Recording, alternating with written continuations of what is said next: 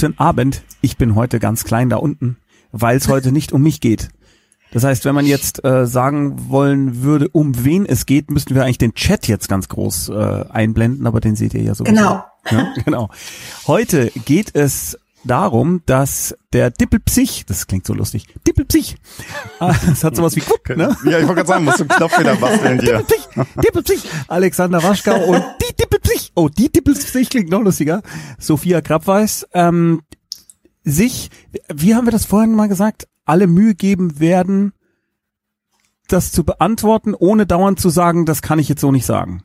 Oder? Das, das, das hoffst du, dass wir das machen. Also wir gehen ja eher davon Ja, aus, ja. weil das gucken wir uns dann nur an und dann in vier Wochen können wir die Fragen alle beantworten.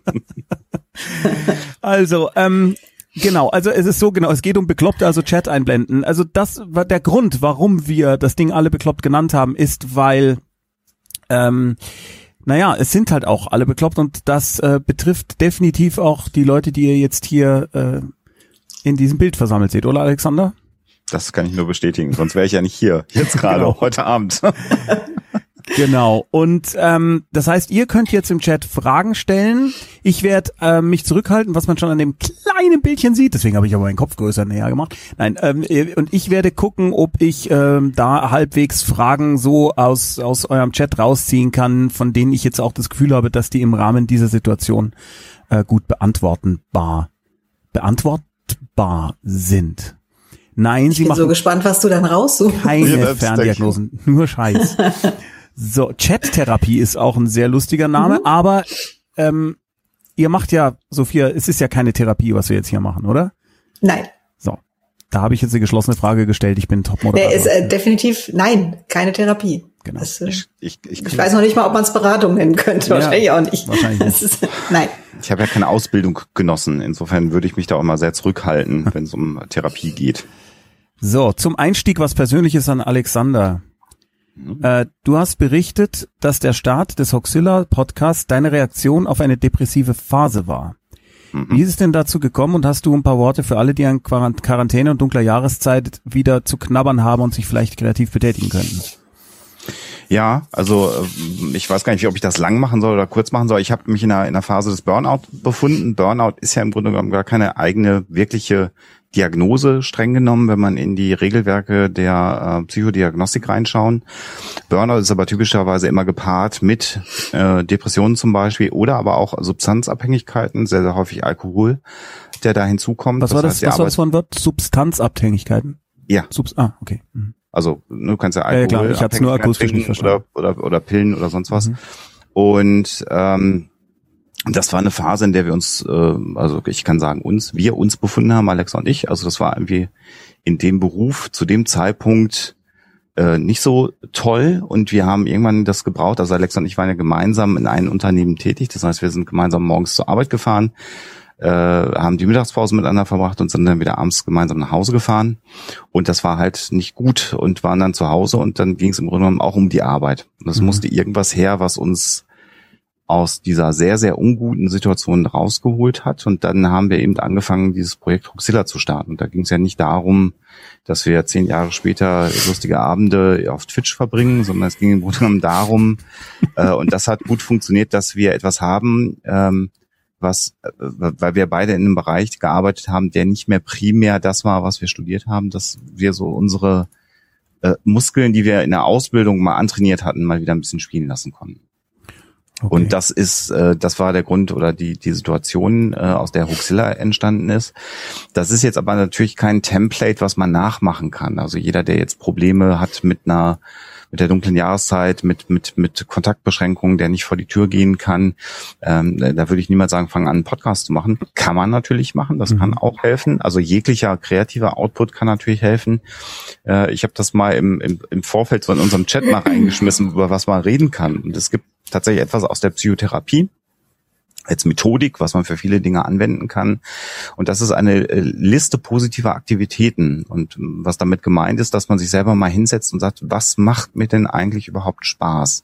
Wenn man sich in einer depressiven Phase befindet, kann es häufig sein, dass dann nicht so viel erstmal auf dem Zettel steht. Da muss man sich ein bisschen wirklich mal überlegen und anstrengen und bemühen. Das ist eine Hürde, äh, da was aufs Papier zu bringen. Aber es ist auch eine Übung, mal darüber nachzudenken, was einem Freude bereitet, was einem Entspannung gibt vielleicht auch. Es muss ja nicht sofort äh, große Freude sein, aber etwas, was einem gut tut, sagen wir es mal so. Mhm. Und wenn man so eine Liste dann mal sich zusammengestellt hat, dann kann man immer wieder, wenn es ganz dunkel wird und so ein Bild, was ich gerne benutze, ist bei, bei Depressionen, wenn so die dunkle Wolke wieder aufzieht und sich vor die Sonne legt, dass man sich mal so eine Liste wieder rannimmt und sagt, was macht mir denn Freude? Äh, und, und wobei kann ich abschalten und entspannen. Und ich glaube, wer, wer mich so in den sozialen Netzwerken verfolgt und auch in dem, was ich so mache, weiß zum Beispiel, bei mir sind das Klemmbausteine. Das klingt total bescheuert. Aber wenn ich mich mit Legosteinen oder anderen Klemmbausteinen hinsetze und was baue, lass es eine Stunde sein oder so, dann habe ich quasi so gelenkte Gedanken. Also äh, mhm. dann, dann kümmere ich mich jetzt um das, was ich da vor mir liegen habe und sortiere Steine und setze die aufeinander und sehe, wie was äh, geschaffen wird und muss nicht über andere Dinge nachdenken. Und das hilft mir sehr, sehr, sehr abzuschalten. Das ist beim Puzzeln genauso. Und das ist so, da muss man selber mit sich mal verhandeln und schauen. Aber ich bin der festen Überzeugung, dass es irgendeine Kleinigkeit gibt, die man auch in dieser Pandemiesituation finden kann, die einem erstmal gut tut. Und das sollte man dann möglichst häufig machen. Das kann helfen. Mhm. Das war ebenso ausführlich wie erhellend und spannend. Und Lego funktioniert bei mir auch übrigens. Lego und Musik machen. Mhm. Ähm, ich glaube, deswegen ja. funktioniert auch Stricken oft, weil man ein ja. Ergebnis sieht. Also weil man was macht und es kommt was dabei raus. Und Schönes Beispiel, ist, ja. Ne, okay. Es ist nicht, also es ist einfach was, wo man was gemacht hat und das dann sehen kann. Das ist ja für viele Menschen ganz wichtig. Äh, Sophia, was man jetzt bei dir nicht sehen kann, sondern nur weiß, wenn du es erklärst, ist, was ähm, also Psych habe ich jetzt auch gar nicht reingeschrieben hier unten, ne, sondern äh, und du hast vorhin äh, hast du einmal formuliert, was dein, wie nennt man das, dein Fachgebiet ist oder war oder wie? Naja, also ich, ich bin das? von Beruf Diplompsychologin. Ja, okay. Fertig. Und, äh, und habe, äh, dann kann man mal sagen, ich habe gearbeitet als Sachverständige für Sag's. Familien. Ich habe vorhin festgestellt, dass ich meinen eigenen Beruf nicht mehr weiß. Sachverständige für familienpsychologische Gutachten. Ah, okay. Das, das ist mein Tätigkeitsfeld gewesen, aber das ist, ähm, also man kann nicht sagen, das ist eine Ausbildung. Die Ausbildung wäre dann Rechtspsychologin. Ah, okay. Das ist dann aber so grundsätzlich für alles, also auch für Aussagepsychologie, Schuld, Schuldfähigkeit und mhm. sowas. Da habe ich zwar die Ausbildung gemacht, habe es aber nicht abgeschlossen. Weil dann hätte ich noch in einem anderen Bereich arbeiten müssen und das wollte ich gar nicht. Aber das heißt, wenn ich jetzt hier, wenn ich jetzt hier im Chat zum Beispiel so Signalbegriffe lese, die ich irgendwie in den groben Bereich Familie hineinbacke, dann würde ich die Frage. Dann darf der Alexander nichts sagen, sondern nur ich. Nix, genau. Kenji Carter schreibt zum Beispiel, Achtung, Alarmwort Pubertät. Ich habe seit Beginn meiner Pubertät Depressionen. Kann das normal sein? Ja. Ja. Das ist eine sehr geschlossene Frage. Also Depression ja, ist, natürlich. Ich weiß nicht, ob, ob du sagen willst oder ich, was du sagen sollst. Depressionen zeichnen sich ja gerade dadurch aus, dass es eine äh, Erkrankung typischerweise ist, gerade die Major Depression, die eher so in Wellen stattfindet. Das heißt, es gibt immer wieder Phasen, in denen die, die depressive Phase sehr, sehr stark wird. Und dann gibt es aber auch wieder Phasen, wo es nachlässt. Das heißt, so eine, so eine Misskonzeption von vielen Menschen, so ein Irrglaube ist, dass ein depressiver Mensch, dass es dem immer, immer, immer schlecht geht. Das ist gar nicht unbedingt der Fall, mhm. sondern viel häufiger ist es, gibt Phasen, in denen es ganz schlimm ist und dann gibt es aber auch Phasen, wo es auch wieder besser wird. Und ähm, wenn wir äh, so Richtung äh, Menschen schauen, die das dann irgendwann nicht mehr ertragen, ähm, ähm, also ich glaube, wir müssen ein bisschen triggern, vielleicht, wenn wir über diese Themen reden. Also Menschen, die dann entscheiden, in den Freitod äh, zum Beispiel zu gehen. Das liegt häufig daran, dass sie über viele Jahre immer dieses Auf und Ab erlebt haben, dass das irgendwann viel zu kraftraubend wird. Das heißt, man ist nicht einmal traurig, äh, äh, wenn man eine Depression hat, sondern es kommt immer wieder. Und umgedreht ist äh, es gar nicht ungewöhnlich, wenn man ein Beziehungsende hat oder wenn jemand äh, aus dem familiären Bereich verstirbt, dass man dann alle Kriterien erfüllt einer depressiven Phase und einer depressiven Verstimmung. Das ist auch gar nicht ungewöhnlich, aber das geht im Idealfall dann irgendwann wieder vorbei und kommt eben nicht wieder. Und deswegen ist das eine Phase und keine Depression als äh, chronifizierte Erkrankung im Grunde. Und was macht jetzt der Kenji-Kater idealerweise, wenn er sagt, seit Beginn der Prozess, gut, jetzt wissen wir nicht Kenji-Kater seit wann? Also seit gestern oder seit drei Wochen oder, ne? Also auf jeden Fall, äh, hol dir Hilfe. Ja. Also da, ganz klar, das ist, äh, wenn, wenn du es, also wenn du das Gefühl hast, du hast eine Depression und das ist eine Krankheit, für die du nichts kannst, ähm, dann brauchst du Hilfe und dann brauchst du jemanden, der dich da behandelt. Ja. Also such dir, such dir Hilfe. Ich glaube, wir haben auch, haben wir die Links geschickt an die Moderatoren? Äh, ich hab's bestimmt Dann? vergessen. Wo hast du mir die denn hingeschickt? Mit, per Äh, ich habe dir eine E-Mail geschickt. Du hast mir eine Mail geschickt.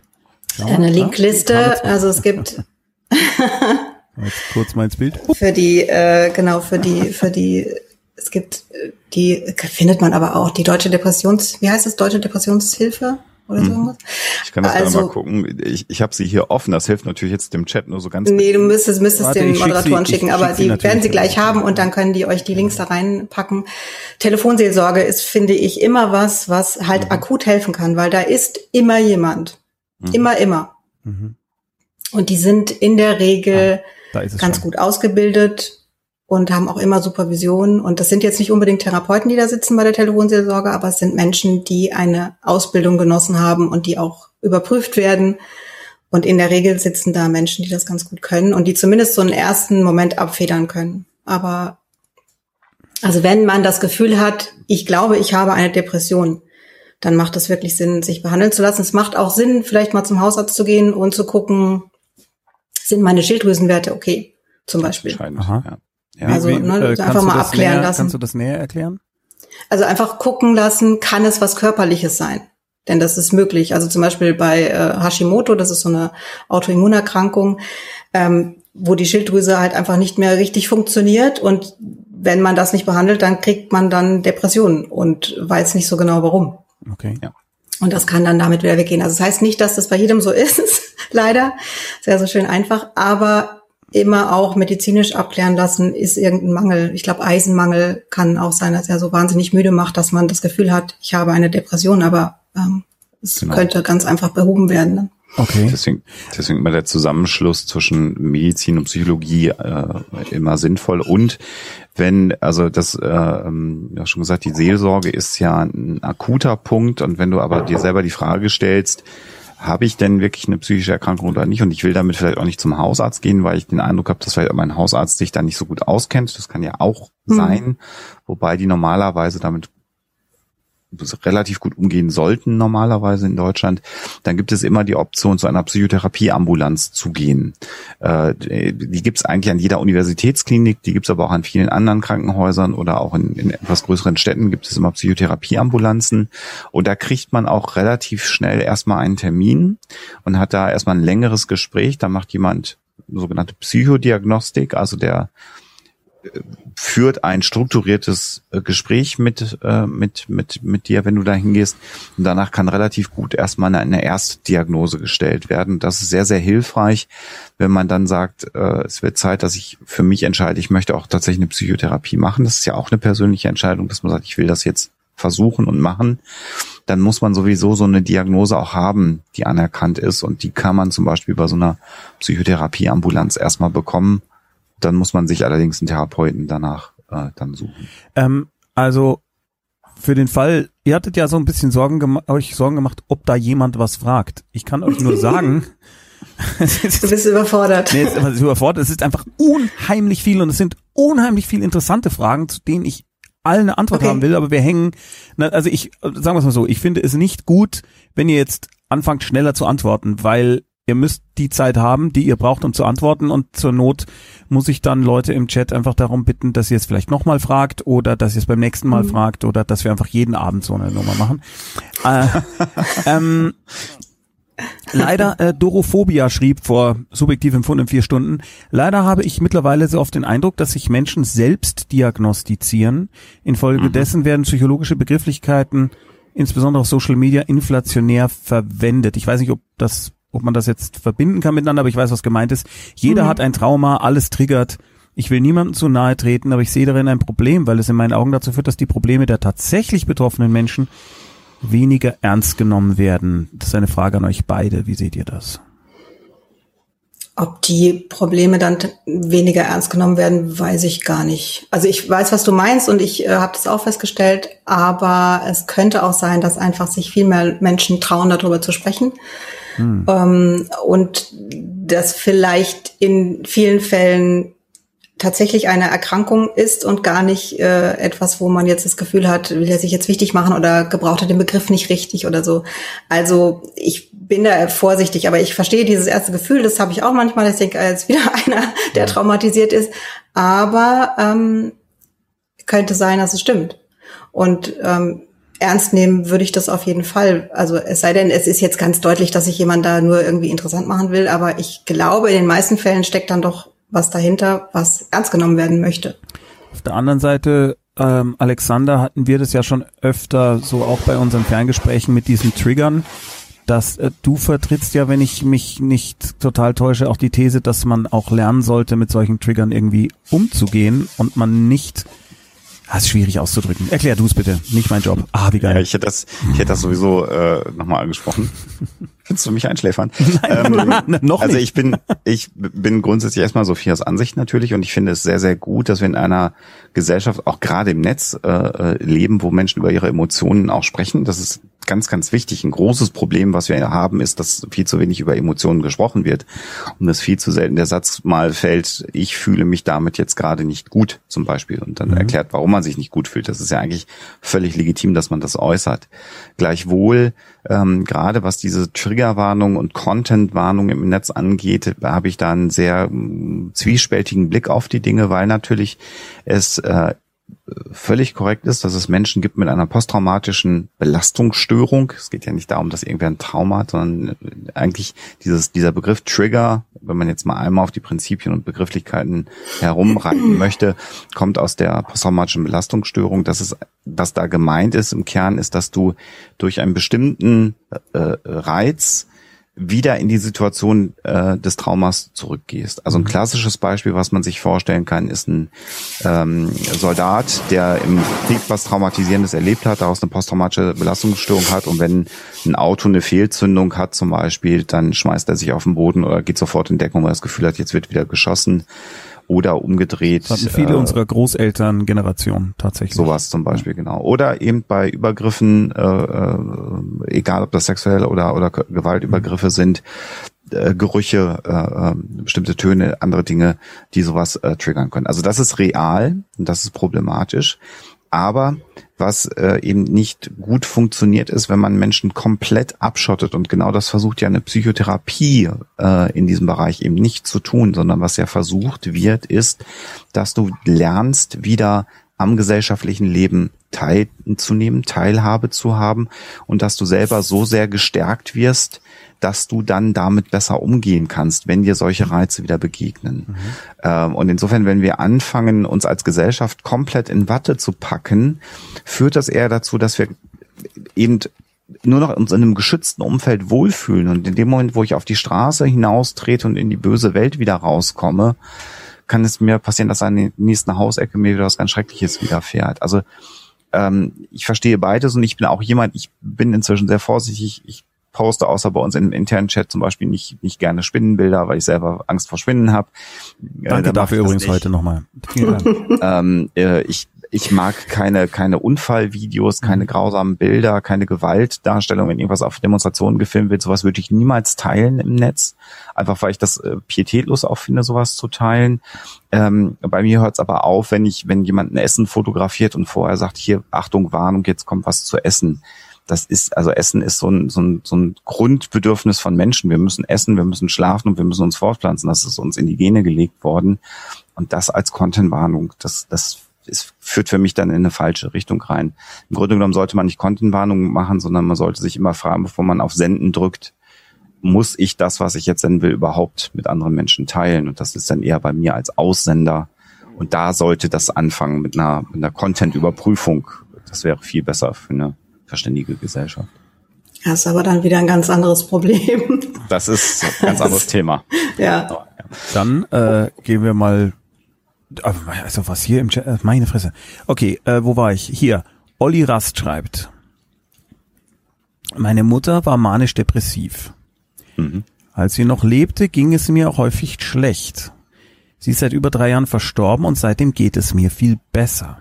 Mhm. Ist es möglich, dass sie ihren Zustand auf mich projiziert hat? Muss ich deswegen ein schlechtes Gewissen haben, weil der Tod für mich eine Erleichterung war?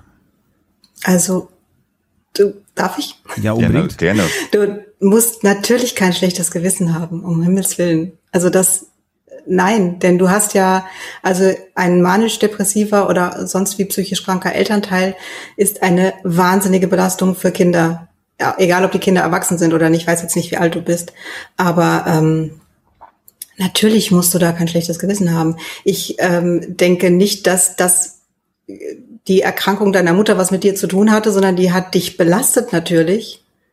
Und ähm, der Tod deiner Mutter ist sicherlich traurig gewesen, aber mit dem Tod deiner Mutter ist eine große Belastung in deinem Leben weggefallen.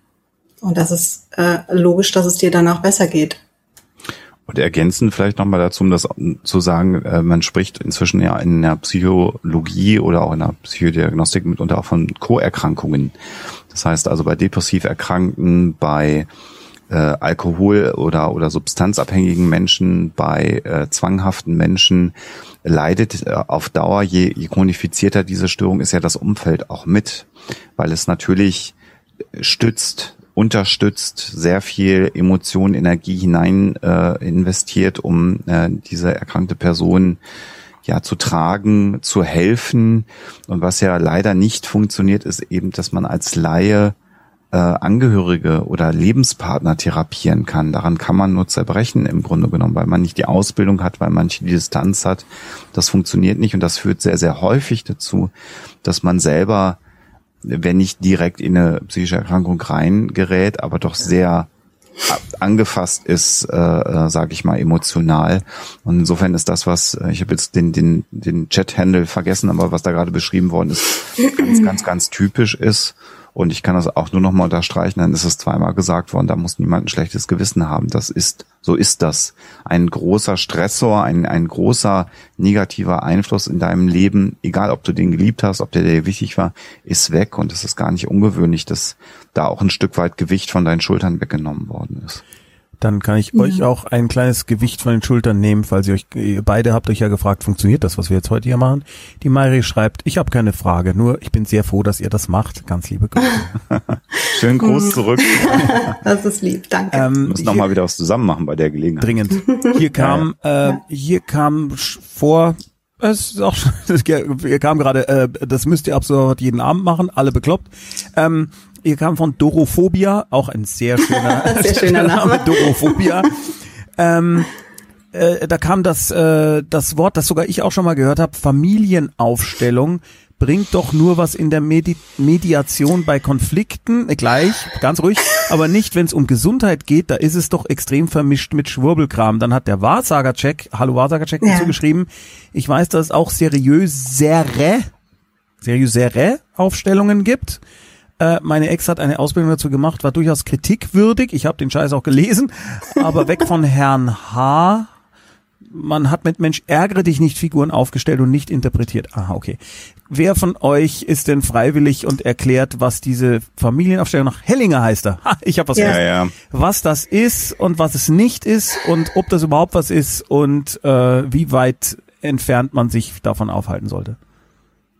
Alexander, kannst du es sachlich erklären? Nein, so viel ich atme ich von, nein, nein, will ich von, nein, tut mir leid, dann will ich von dir hören. Würde auch mir schwer fallen und äh, bei dir war irgendwas mit der Familie drin in deiner Ausbildung. Ja, genau. Insofern. Genau. Nein, du musst das machen. Also ich habe keine Ausbildung in Familienaufstellung. Ja, Entschuldigung. Nein, ähm, nein, nein, ich meine nicht für dich, Alexander, sondern für den Rest. Ja, ich habe, ja. ich habe darin keine Ausbildung und insofern bin ich kein Experte.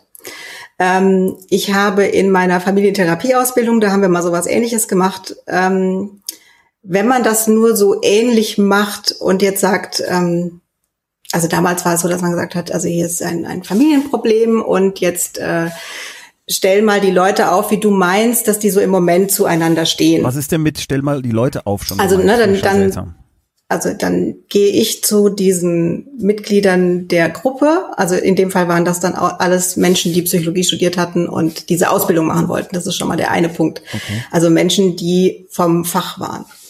Und dann sage ich zum Beispiel, okay, also meine, meine Mutter und ich und meine Schwester, das ist immer so problematisch. Und wenn ich das, das aufstellen würde, so wie es im Moment für mich ist, dann ist es so, dann stehen meine Mutter und meine Schwester ganz nah beisammen. Und dann stelle ich diese Leute also hin und sage, nee, stell dich mal noch näher, äh, dreh dich da mehr rum und so. Also man stellt die so hin, wie man meint, dass die Dass Situation die zu jetzt einem stehen ist. oder zueinander stehen. Zueinander und man kann auch entweder für sich stellvertretend eine Person dahinstellen. Dann würde man sagen, meinetwegen, ja, ich fühle mich da immer ausgegrenzt, die drehen mir den Rücken zu oder irgendwas in der Richtung. So. Aber kann man machen, Entschuldige, muss dass man ich da aber nicht. so viel dazwischen fragen muss, Ja. aber äh, äh, wenn Das war es jetzt noch nicht, so stellst du jetzt erstmal hin. Okay, ja. aber wenn ich jetzt Patient oder Patientin bin, Ja. nehme ich aber doch jetzt nicht lauter Psychologen, die ich dahin stelle, sondern irgendwen aus der Gruppe. Ja. Und dann ist es so, dass du eben, also das wird immer unterschiedlich gehandhabt. Es gibt ja auch keine äh, Familienaufstellung. Weiß ich jetzt nicht, ob es da jetzt irgendwie klare Regeln gibt. Ich glaube nicht. Ja, wenn man sie nach diesem Und- Herrn Hellinger macht, wahrscheinlich schon, aber Ja, und dann werden eben in der Regel die Menschen, die du da hingestellt hast, gefragt, so, wie fühlt ihr euch denn jetzt und wie geht's euch denn jetzt und überhaupt? Und dann, dann sagen die dann irgendwas. Und im schlimmsten Fall, äh, das habe ich erlebt bei einer Ausbildung, hat dann die Mut, also die Person, die als die Mutter dort hingestellt wurde, zu der Person, die sie hingestellt hat, also die eine Tochter, die sich jetzt eben nicht gut gefühlt hat, ähm, hat gesagt, also ich kann dir so sagen, so wie ich mich jetzt fühle, wenn ich hier so stehe, dass ich total abgelehnt werde von dir und immer diesen Stress mit dir und es ist total unangenehm und dass da auch so ein Hass aufkommt, also so. aber die kannten sich gar nicht. Nein, also die Theorie ist, dass wenn du in dieser Position stehst, wie dich derjenige hingestellt hat, dass du das dann auch fühlen kannst. Ist jetzt nicht so ganz verkehrt, weil je nachdem, wie ich jemanden hinstelle, fühlt er sich auch entsprechend. Ja. Und es kann natürlich ein Erkenntnisgewinn sein, wobei ich jetzt noch nie erlebt habe, dass man das jetzt dafür irgendwie braucht. Also ich finde, da gibt es jetzt bessere Möglichkeiten für einen Erkenntnisgewinn. Aber grundsätzlich, also die Grundidee ist halt, wenn sich jemand so hinstellt, so, ja, dann fühlt er sich auch entsprechend. Und äh, wenn das jetzt von jemand anderem geäußert wird, verstehe ich es vielleicht besser oder kann es besser annehmen oder sowas. Also ich will das jetzt nicht komplett schlecht machen, aber ich habe halt nur grauenhafte Dinge äh, mit dieser Methode erlebt und auch ganz viele Menschen, die dann der Meinung waren, das ist jetzt, das ist jetzt so. So, derjenige, den ich da hingestellt habe, der sagt mir jetzt irgendwie, wie, wie sich meine Mutter fühlt und dann ist das so. Und dann denke ich, das stimmt und vermutlich stimmt es gar nicht.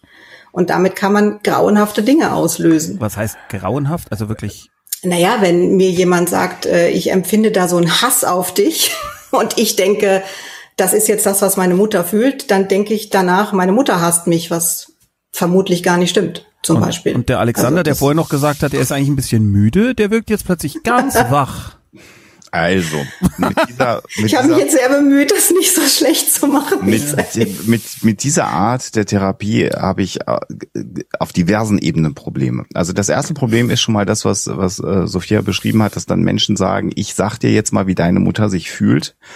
Äh, Und in der Psychotherapie-Ausbildung, die ich nicht gemacht habe, aber ein elementarer Bestandteil der Psychotherapie-Ausbildung, die man macht, nachdem man Psychologie studiert hat, das nennt sich Selbsterfahrung. Da muss man sehr, sehr viele Stunden Selbsterfahrung machen. Und das ist eigentlich ein sehr schönes Wort dafür, dass man selber durch eine Psychotherapie geht. So, Punkt. Man geht, macht selber Psychotherapie, bevor man selber Therapeut wird.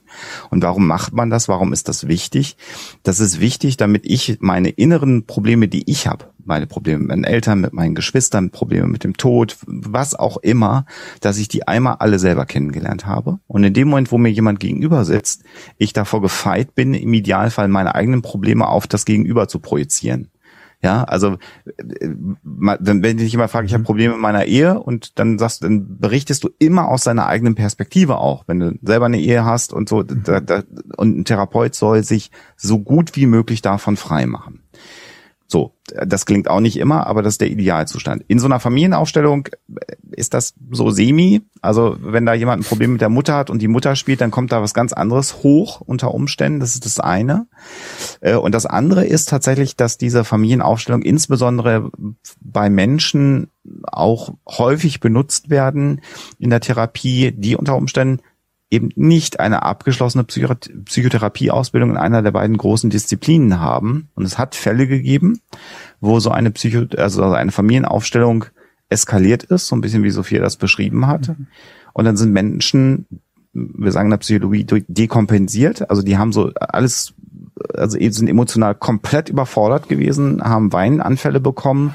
Und es hat Fälle gegeben, wo Menschen aus so einer Familienaufstellung rausgegangen sind und ihrem Leben ein Ende gemacht haben. Und das ist jetzt für mich nichts, Boah. was eine zielführende Psychotherapie ist, sondern im Grunde genommen, wenn ich als Therapeut den Eindruck habe, dass es in dem Familienkonstrukt, und das ist ja häufig so, dass die Familie auch ein Teil eines psychischen Problems ausmacht, nicht, nicht immer kausal und zielführend, aber wie auch immer, dann äh, ist es wichtig, das äh, behutsam äh, anzugehen und nicht mit dem Holzhammer dir vom Kopf zu knallen und zu sagen, so jetzt akzeptier mal, dass deine Mutter dich einfach immer gehasst hat. Damit hilfst du dem Menschen ja überhaupt gar nicht.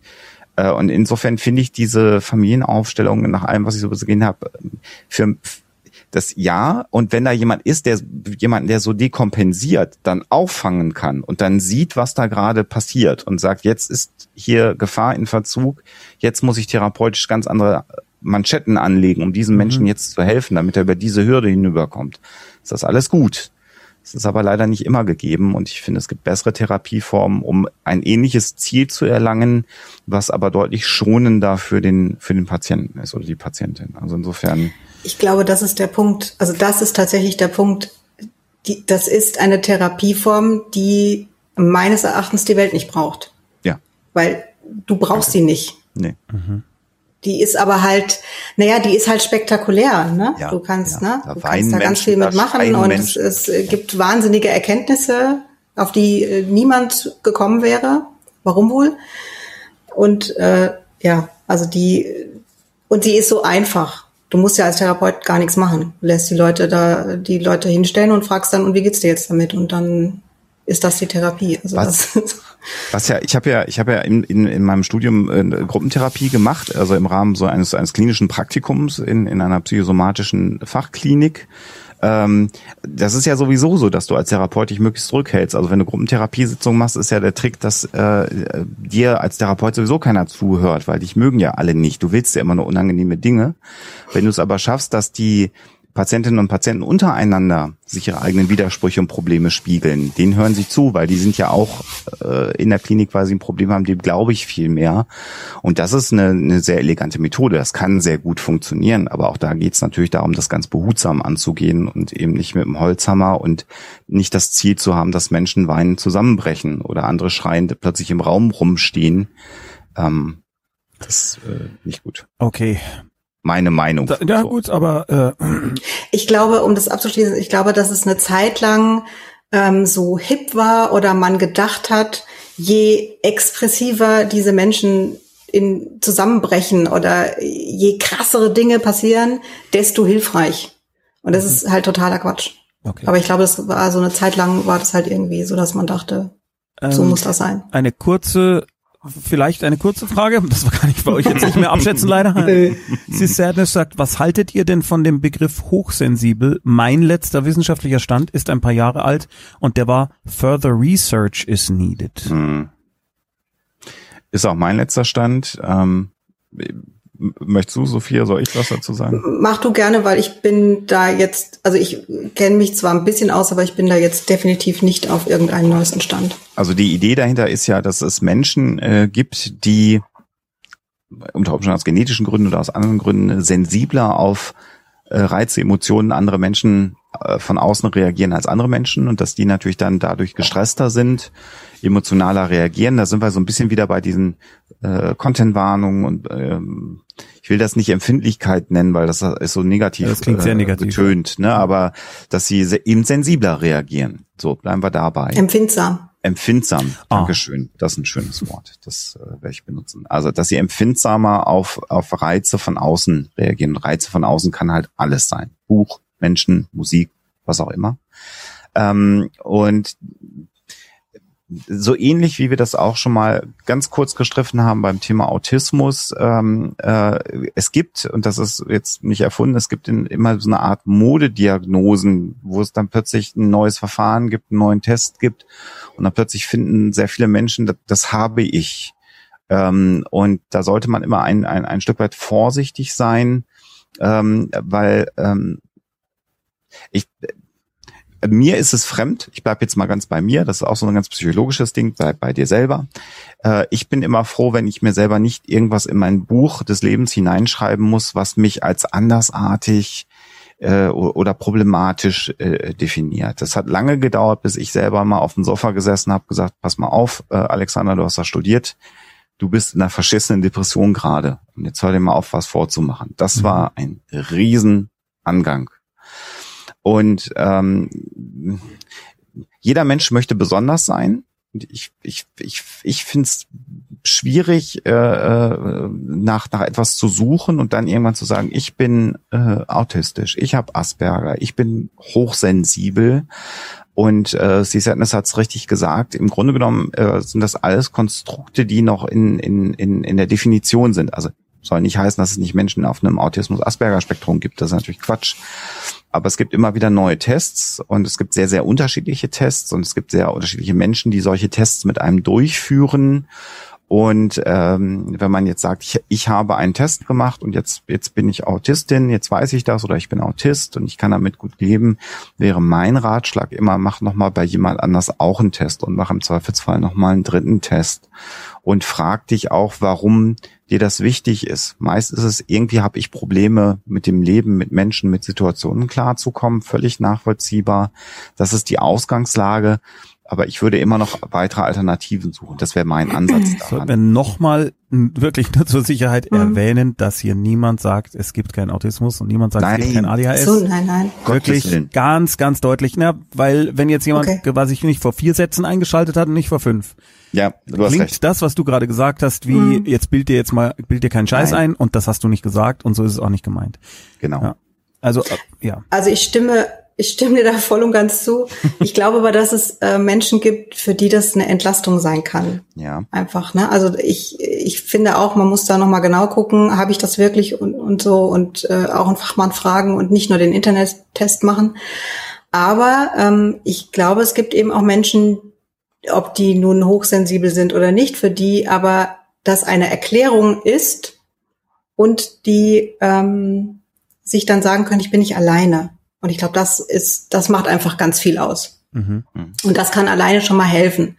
Nichtsdestotrotz würde ich, egal welche Diagnose ihr im Internet äh, euch zusammen ertestet habt, auf jeden Fall noch mal einen Fachmann fragen. Ja. Ähm, aber ich, ich, und genau, aber äh, kommt darauf an, welche, welche Art des Beklopptseins mhm. habe ich denn jetzt. Aber ich glaube, das kann eben auch eine Entlastung sein, dass man eine Erklärung hat. Also so wie wenn man jetzt auch körperliche Symptome hat und, und äh, man hat dann endlich eine Diagnose, das kann schon entlastend sein. Also jetzt mal ganz weit weg von, von jeglicher Diagnose oder irgendeinem, ja. äh, wie auch immer, Krankheitsbild oder so, anekdotisch äh, von, von mir eingeworfen, dass es mir geholfen hat, das ist was ganz Banales, deswegen traue ich mich auch zu erzählen, dass ich irgendwo mit 16, 17 festgestellt habe, ich will gar nicht mit allen anderen abends weggehen. Mhm. Und es war so eine Erleichterung, mhm. das zuzugeben, ne, das heißt jetzt fern von irgendeinem wirklich ein Problem, aber es war vorher eins, weil ich habe mich daneben benommen, ich war blöd, ich habe Leuten den Spaß verdorben, es war furchtbar. Und diese Erkenntnis, so banal sie jetzt klingen mag, so viele Jahre später, einfach zu sagen, ich bin gern daheim, ich will da gar nicht mit, das war eine Erleichterung, weil ich also auch so als Selbsterkenntnis erkannt habe, so bin ich. Und das war ganz, ganz großartig. Und ich konnte danach dann tatsächlich dann doch kontrolliert einfach wieder irgendwohin mitgehen, aber halt nicht so oft und auch nicht so lang. Und äh, ich, Gelser, meine Frau nickt. Na, also eine Stunde halte ich Kontrolliertes Weggehen. Also Kontrolliertes Weggehen. Ja. Ich will auch nochmal den Bogen auf den Anfang ja. äh, des mhm. Abends zurückschlagen. Äh, es hilft auch einfach zu sagen, wenn einen was belastet, auch im Freundes- ja. und Bekanntenkreis. Und das ist, und wenn dann Freunde und Bekannte doof darauf reagieren, muss man sich auch fragen, sind das gute Freunde oder Bekannte? Also ich habe inzwischen es geschafft, ich bin jetzt aber auch 45, das hat ein paar Tage und ein paar Jahre gedauert, dahin zu kommen, ähm, dass ich auch Menschen, wenn, ich mich verabredet habe, vielleicht auch mal langfristig, dass ich dann den Menschen auch schreiben kann, ich bin heute nicht gut drauf, mir geht's heute nicht gut äh, ich muss das heute absagen und dann nicht, mhm. oh, nun komm und lass, sondern damit, mhm. okay, äh, guck auf dich, Äh, Wenn es dir besser geht, melde dich wieder. Äh, also das finde ich ganz, ganz wichtig. Und das ist äh, das, was ich vorhin schon mal meinte. Das verlieren wir oder haben wir vielleicht mal zwischendrin irgendwann verloren, dass wir auch über Emotionen reden äh, oder auch mal sagen, das finde ich gerade nicht lustig oder das finde ich gerade ekelhaft, was ihr euch für Videos hier anguckt oder was auch immer. So, man darf das auch sagen. Man darf ja sagen, wenn einem was belastet. Ja, es ist äh, beides, weißt du, weil ja. äh, du hast doch das Gefühl auf Twitter zum Beispiel, wir haben es heute wieder erlebt, da wird halt auch alles gesagt. Ja. Und das ist dann wieder das andere Ding. Aber lass uns da Ja. jetzt, don't go down Nein, nein, road. das ist was ganz anderes. Klebby schreibt, warum sind Depressionen, Traumata, Psychotherapie und so weiter eigentlich immer noch tabuisiert? Naja, ich, also ich denke, das eine ist, ähm, es ist eine Schwäche.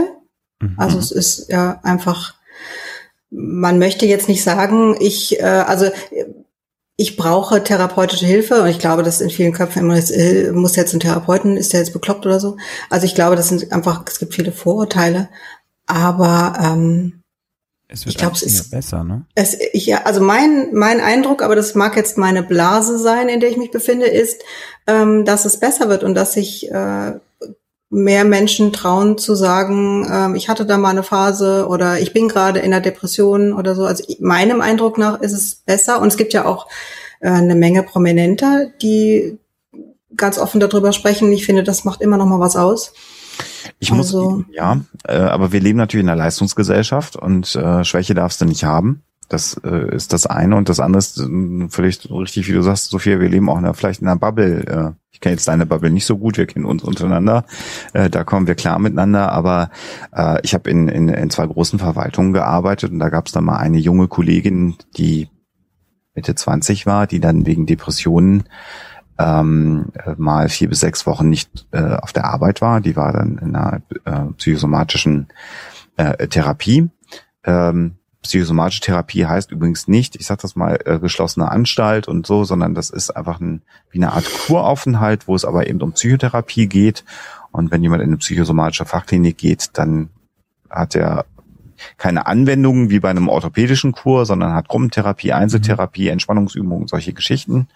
Äh, und ansonsten äh, geht man aber nach draußen in die Parks, in den Kurort, wo man dann auch immer ist und ist da völlig. Äh, Aber das wirkte auf die anderen Kollegen dort seltsam. Komm jetzt zurück. Ja. Gut, dass du mich einfängst wieder mit dem Lasso. Ich wieder zwei Gedanken. Danke dir. Ähm, und das war dann aber schon so, dass äh, solange wie ich dann in dem Unternehmen weitergearbeitet habe, äh, weil das dann irgendwie dann doch bekannt geworden ist, was der Fall war, dass du immer an Kaffeegespräch, ja, aber die war ja, hast ja mitgekriegt, nee, die ist ja nicht belastbar. Das ist ja, die war ja weg. Hm? Das Äh, Ja, ja, ich glaube, das, das passiert oft, dass dann heißt, ja, dann kommt es bestimmt wieder oder dann, So. ja. ja und ja, ist das stimmt. weniger anerkannt, als wenn jetzt jemand sagt, ich habe eine Grippe, ich bleib zu Hause? Ja, oder der Bandscheibenvorfall. Ja, ne? Also das sowas, ist so ja. im Bürobetrieb Bandscheibenvorfall völlig klar, dass die alle paar Jahre da mal weg sind und wieder operiert werden und dann wieder in Kur fahren und wieder Anwendung kriegen. Das ist Mhm. völlig legitim. Jemand mit einer psychischen Erkrankung, das hat Sophia einmal im Nebensatz schon gesagt, für die keiner was kann. Oder was du es, Tommy, ich weiß es gar nicht, aber man kann sagen, da kann ja keiner was. Es sucht sich ja keiner aus. Ich suche mir ja auch keinen kein Beinbruch aus. Also Mhm. Gut, wenn ich jetzt Extremsportler bin vielleicht, aber ihr wisst, was ich meine. Genauso wenig suchst du dir eine psychische Erkrankung aus. Die will erstmal ja, kein, also jeder will ja gesund sein. Ähm, aber der, der, der Status einer, einer, einer Krankheit ist nicht da und da müssen wir dran arbeiten. Deswegen war ich sofort dabei, als Sophia gesagt hat, lass mal eine Sendung machen und über Psychologie reden, weil wir jetzt einfach wir das wieder erzählen können, dass das nicht schlimm ist und dass man das auch zugeben äh, kann, dass man trotzdem leistungsfähiger Bestandteil der Gesellschaft sein kann, wenn man irgendwann mal in seiner Biografie oder auch immer noch psychische Probleme hat. Und das Schlimme ist ja, wenn wir uns äh, Prominente anschauen, die in den Freitod gegangen sind, Robbie Williams oder sonst irgendwer, das hast du die, Robin Williams. Oh, Entschuldigung. Vorsicht. Robbie Williams ist der Sänger. Es ist später am Abend Robin Williams, äh, der äh, ein unfassbar guter Schauspieler, produktiv, äh, einen, einen genialen Film nach dem anderen gemacht. Das sind ja genau die Leute, wo dann alle sagen, wie konnte das denn passieren? Dem hat man das ja gar nicht angesehen. Äh, also das, das eine Leistungsfähigkeit muss damit auch nicht unbedingt was zu tun haben. Es gibt so ein schönes Meme, The Faces of Depression, da sind alle alle Prominenten lachend bei irgendwelchen Events, die inzwischen Ja. nicht mehr unter uns sind. Ganz wichtig. Ich glaube, dass äh, oft da auch reinspielt, gerade bei Depressionen, ähm, so ein Hauch von, ach, jetzt stell dich nicht so an. Mhm. Also, ne, dass wenn jemand sagt, ich, ich habe Depressionen, sagt sie, ja, wieso hast du jetzt Depressionen? Dir geht's hast doch- dir alles geht's so, doch ne, gut. Geht's so gut. Ja. Oder, oder, ja, ich habe ja auch, also mir geht's ja auch manchmal nicht gut, aber ich stelle mich halt nicht so an.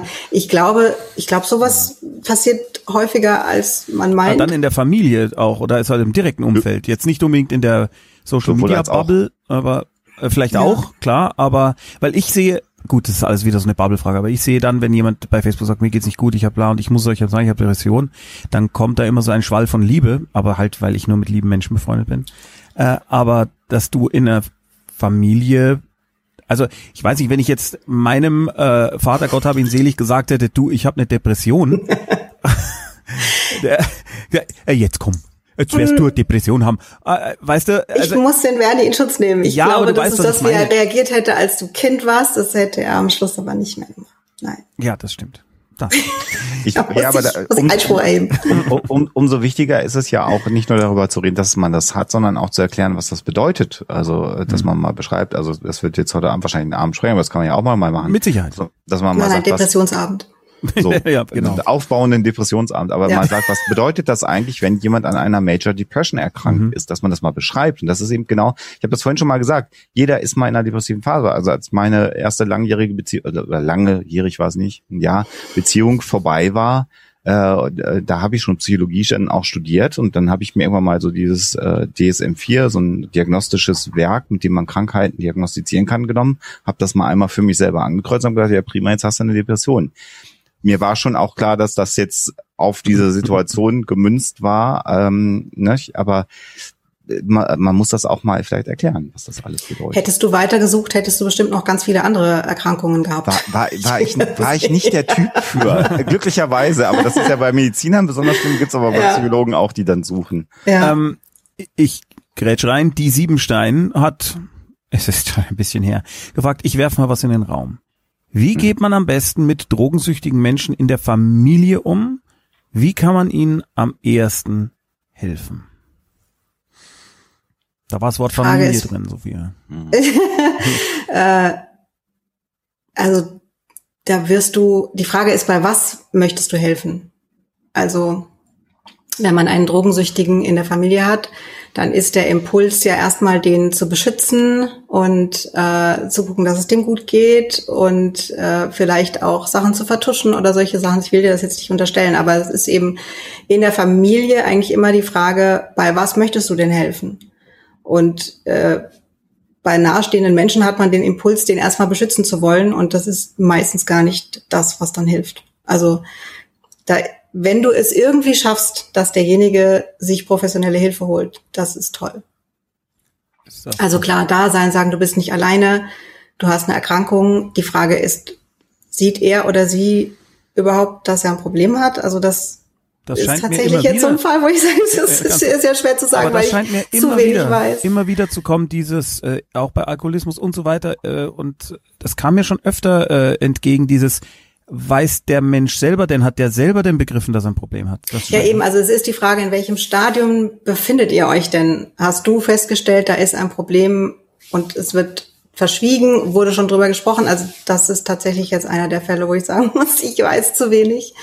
Ähm, aber wichtig, also wichtig ist auf jeden Fall, hilf ihm oder ihr nicht den falschen Weg weiterzugehen.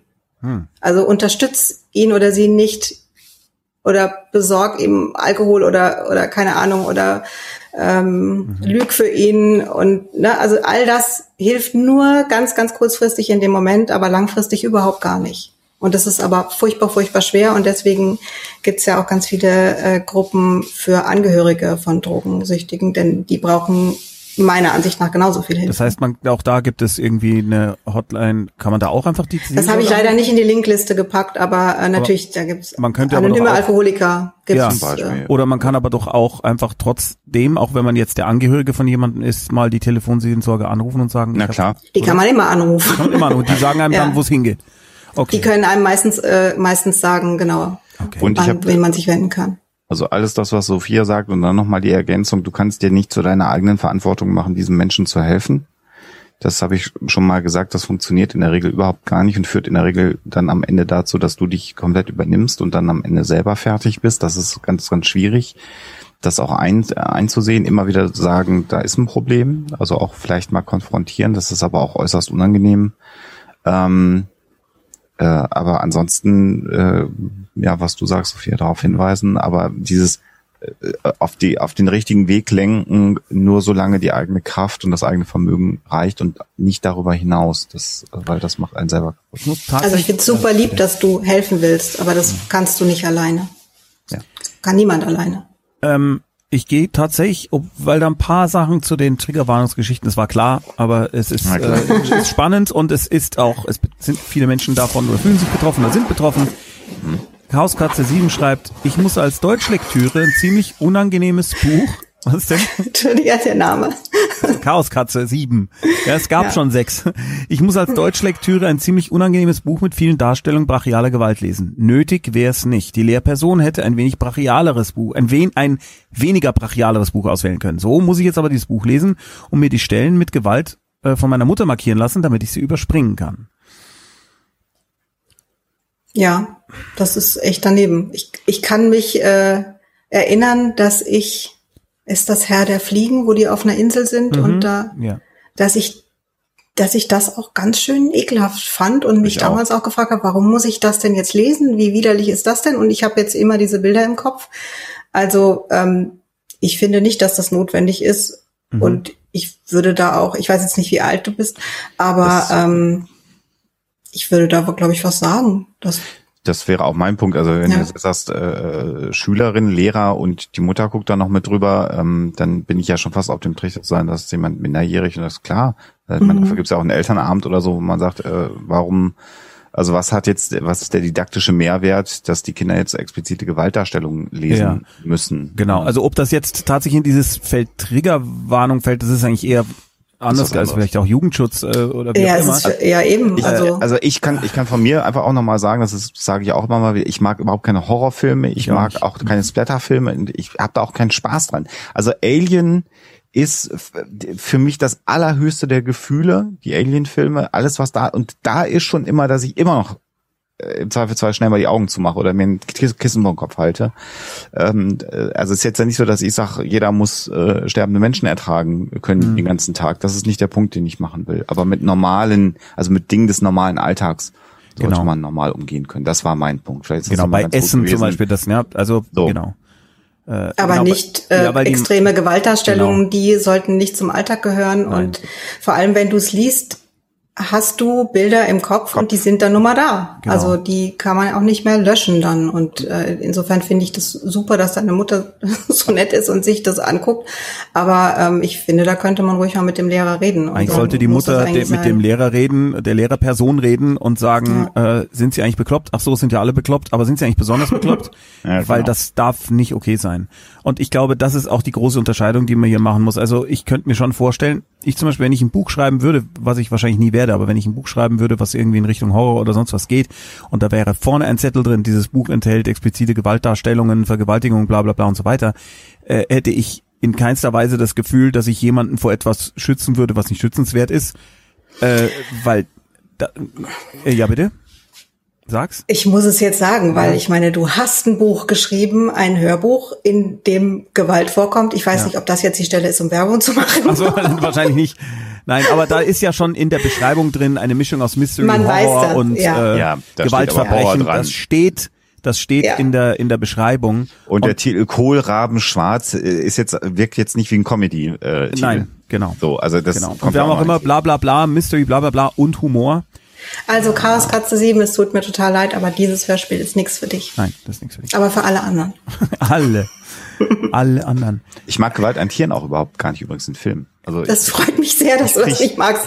Also das immer wenn- mich jetzt auch irgendwie. Ja, immer, immer so die Frage, passiert dem Tier was? Das macht mich fertig in Filmen. Also wenn es so Situationen gibt. Ich habe John Wick habe ich übrigens gesehen, das hat mich, das hat mich fast traumatisiert. So. Ja, das mit dem sagen. Hund, das fand Ja, ich, ja, ja. ich fand's und Wollen ich nicht bin, erzählen? Ja gut, aber ich bin jetzt auch äh, jemand, der normalerweise das halbwegs also solche Sachen ertragen würde, aber bei der Szene und mit dem Hund, das war für mich so schlimm, Das dass ich echt gemacht. gesagt habe, ich glaube, ich will den zweiten Teil nicht mehr sehen, weil da hat er wieder einen Hund. Und ich habe mir gedacht, Ja. oh Gott, sie machen einen Running Gag. Ich hab nach, ich, Könnt ja, ihr ich, jetzt bitte aufpassen, was ihr sagt, weil ich möchte keine Bilder im Kopf haben. Ja. Nö, wir haben jetzt nicht Gerade. Wir haben dich doch jetzt getriggerwarnt. All, all, alle, alle weiteren Hunde haben glücklich gelebt über Genau. Und die, Mhm. äh, die Mayri hat vorhin äh, vor langer Zeit auch noch geschrieben, sie versteht, äh, was du meintest da mit der äh, Triggerwarnungsgeschichte äh, und dass das in der Therapie äh, in der Therapie, Therapie gehört. Sie hat gesagt, ich will aber nicht unfreiwillig dauernd in meinem Leben herumtherapiert werden. Sinngemäß, ne? Weil ich Ja. irgendwie ein Buch aufschlage und plötzlich mir die, äh, die Therapienotwendigkeit ins Gesicht springt. Kann ich auch total nachvollziehen. Sehr Ja. guter Gedanke, ja, Ja, ja. das stimmt. Das ist, das kommt ja, das ist ja der Punkt, dass ganz oft äh, äh, Menschen dann äh, so überbordend im Netz für Ordnung sorgen wollen und äh, dann aber das sind manchmal gar nicht die Betroffenen, sondern Menschen, die glauben, ich mein Lebensauftrag ist es jetzt, das Netz für andere Menschen schön zu machen. Und da finde ich natürlich diesen Einwand äh, sehr, sehr schön zu sagen. Ich will das gar nicht immer. Ich will auch nicht immer darauf hingewiesen werden. Das ist auch ein spannender Gedanke. Den kann man sich auch als jemand, der immer sagt, boah, du musst warnen, auch mal. Äh, Ach so, ich weiß nicht, ob sie es so rum gemeint Mhm. hat. Also das verstehe ich auch, was du sagst, äh, Ach so. total. Aber es kann auch sein, ich, da- ich hatte das eher so verstanden, von wegen, ich will nicht äh, dauernd mit Dingen konfrontiert werden, die für mich schlimm sind, die in eine Therapie gehören würden. Ja, Ah, aber okay. ich jetzt dauernd um mich herum habe, weil die Leute nicht aufpassen oder weil es den Leuten egal ist. Ja. Nun, Das, das Ich aber glaube aber auch, dass Miley dabei nicht Essen meint. ja eben, sondern das ist ja eine. Verhältnismäßigkeit. Ja. Genau, da Ja. geht's nicht um Essen. Vielleicht auch doch, ich keine Ahnung. Sie wird uns vielleicht irgendwann mitteilen. Wortreich. Ich Mit Recht. teile übrigens auch keine keine Artikel, das mache ich übrigens äh, gar nicht, wenn es um ähm, äh, oder bin sehr zurückhaltend, wenn es um Gewalttaten äh, Taten geht oder oder Ge- äh, Gewalt gegen Kinder, sexuelle Übergriffe gegen Kinder, Vergewaltigung. Sowas teile ich alles nicht im Netz. Also das das, das sind so, das gibt's ja auch auf diese betroffene äh, äh, Ver- Frau wird von X Männern vergewaltigt und das muss dann geteilt werden, weil das so das, sowas teile ich gar nicht, weil das ist das ist passiert schlimm genug, aber muss man ja auch nicht teilen. Äh, Bert van Burg 2 schreibt, ich wiederhole die Frage, wenn sie nicht reinpasst, kurze Info, Tommy, damit ich nicht weiter nerve. Die Situation im Ferngespräch am Dienstag, was empfehlt ihr denn, wie man als normaler Chat-User damit umgeht? Äh, slash großes Lob, wie ihr damit umgegangen seid. Äh, Ja. Ich empfehle tatsächlich, das kann ich jetzt sagen, weil es war meine Sendung, dass wir genauso damit in weiter, wei- weiterhin Ja. umgehen, wie wir umgegangen sind. Nämlich, dass Vielleicht jemand, magst du das mal erklären, Ja, falls jemand nicht jeder hat- am Dienstag. jemand hat äh, geschrieben, was war der erste Satz, Sophia? Ich weiß es gar nicht mehr. Äh, ach so, Oh, ja, das und was ist denn, leider wenn die. Polizei, wenn die Polizei Nee, das war nicht der erste und- Satz. Der erste Satz. Das war der erste, den ich gelesen hatte Ja. und die mich zwangsimpfen wollen. Äh, das war der erste Satz, den ich gelesen habe. Darauf habe ich erstmal etwas burschikos reagiert und Ja. habe dann hab dann einen Witz gemacht, weil ich gedacht habe, das ist jetzt jemand, der uns trollen möchte. Und dann Mhm. wurde aber relativ schnell deutlich durch den Chat, dass hier jemand tatsächlich real Angst vor so einem Szenario hat. So, das nur ganz kurz. Genau. Also Und ich habe dann- das schon auch gemerkt, dass ich da nicht adäquat reagiert habe, aber ich sehe ja auch den Chat nicht. Na, was heißt adäquat reagiert? Auf den Satz an sich würde ich sagen, das war, das erfüllte erstmal alle Voraussetzungen. ja, also das kennen wir ja so. Ja. Und das sind Leute, die eigentlich dann relativ schnell von den ModeratorInnen dann auch äh, in Gefahr laufen, gekickt zu werden, weil dann immer mehr kommt. Aber in dem Fall war schon der zweite, dritte Satz, da war klar, da hat ein Mensch Angst. Und dann haben sich im Chat die Leute entschuldigt und haben ihr geholfen und sie hat sich aufgehoben gefühlt und das war einfach nur rundum großartig. Darum sage ich, ich empfehle, dass man als Chat-User genau so damit umgeht.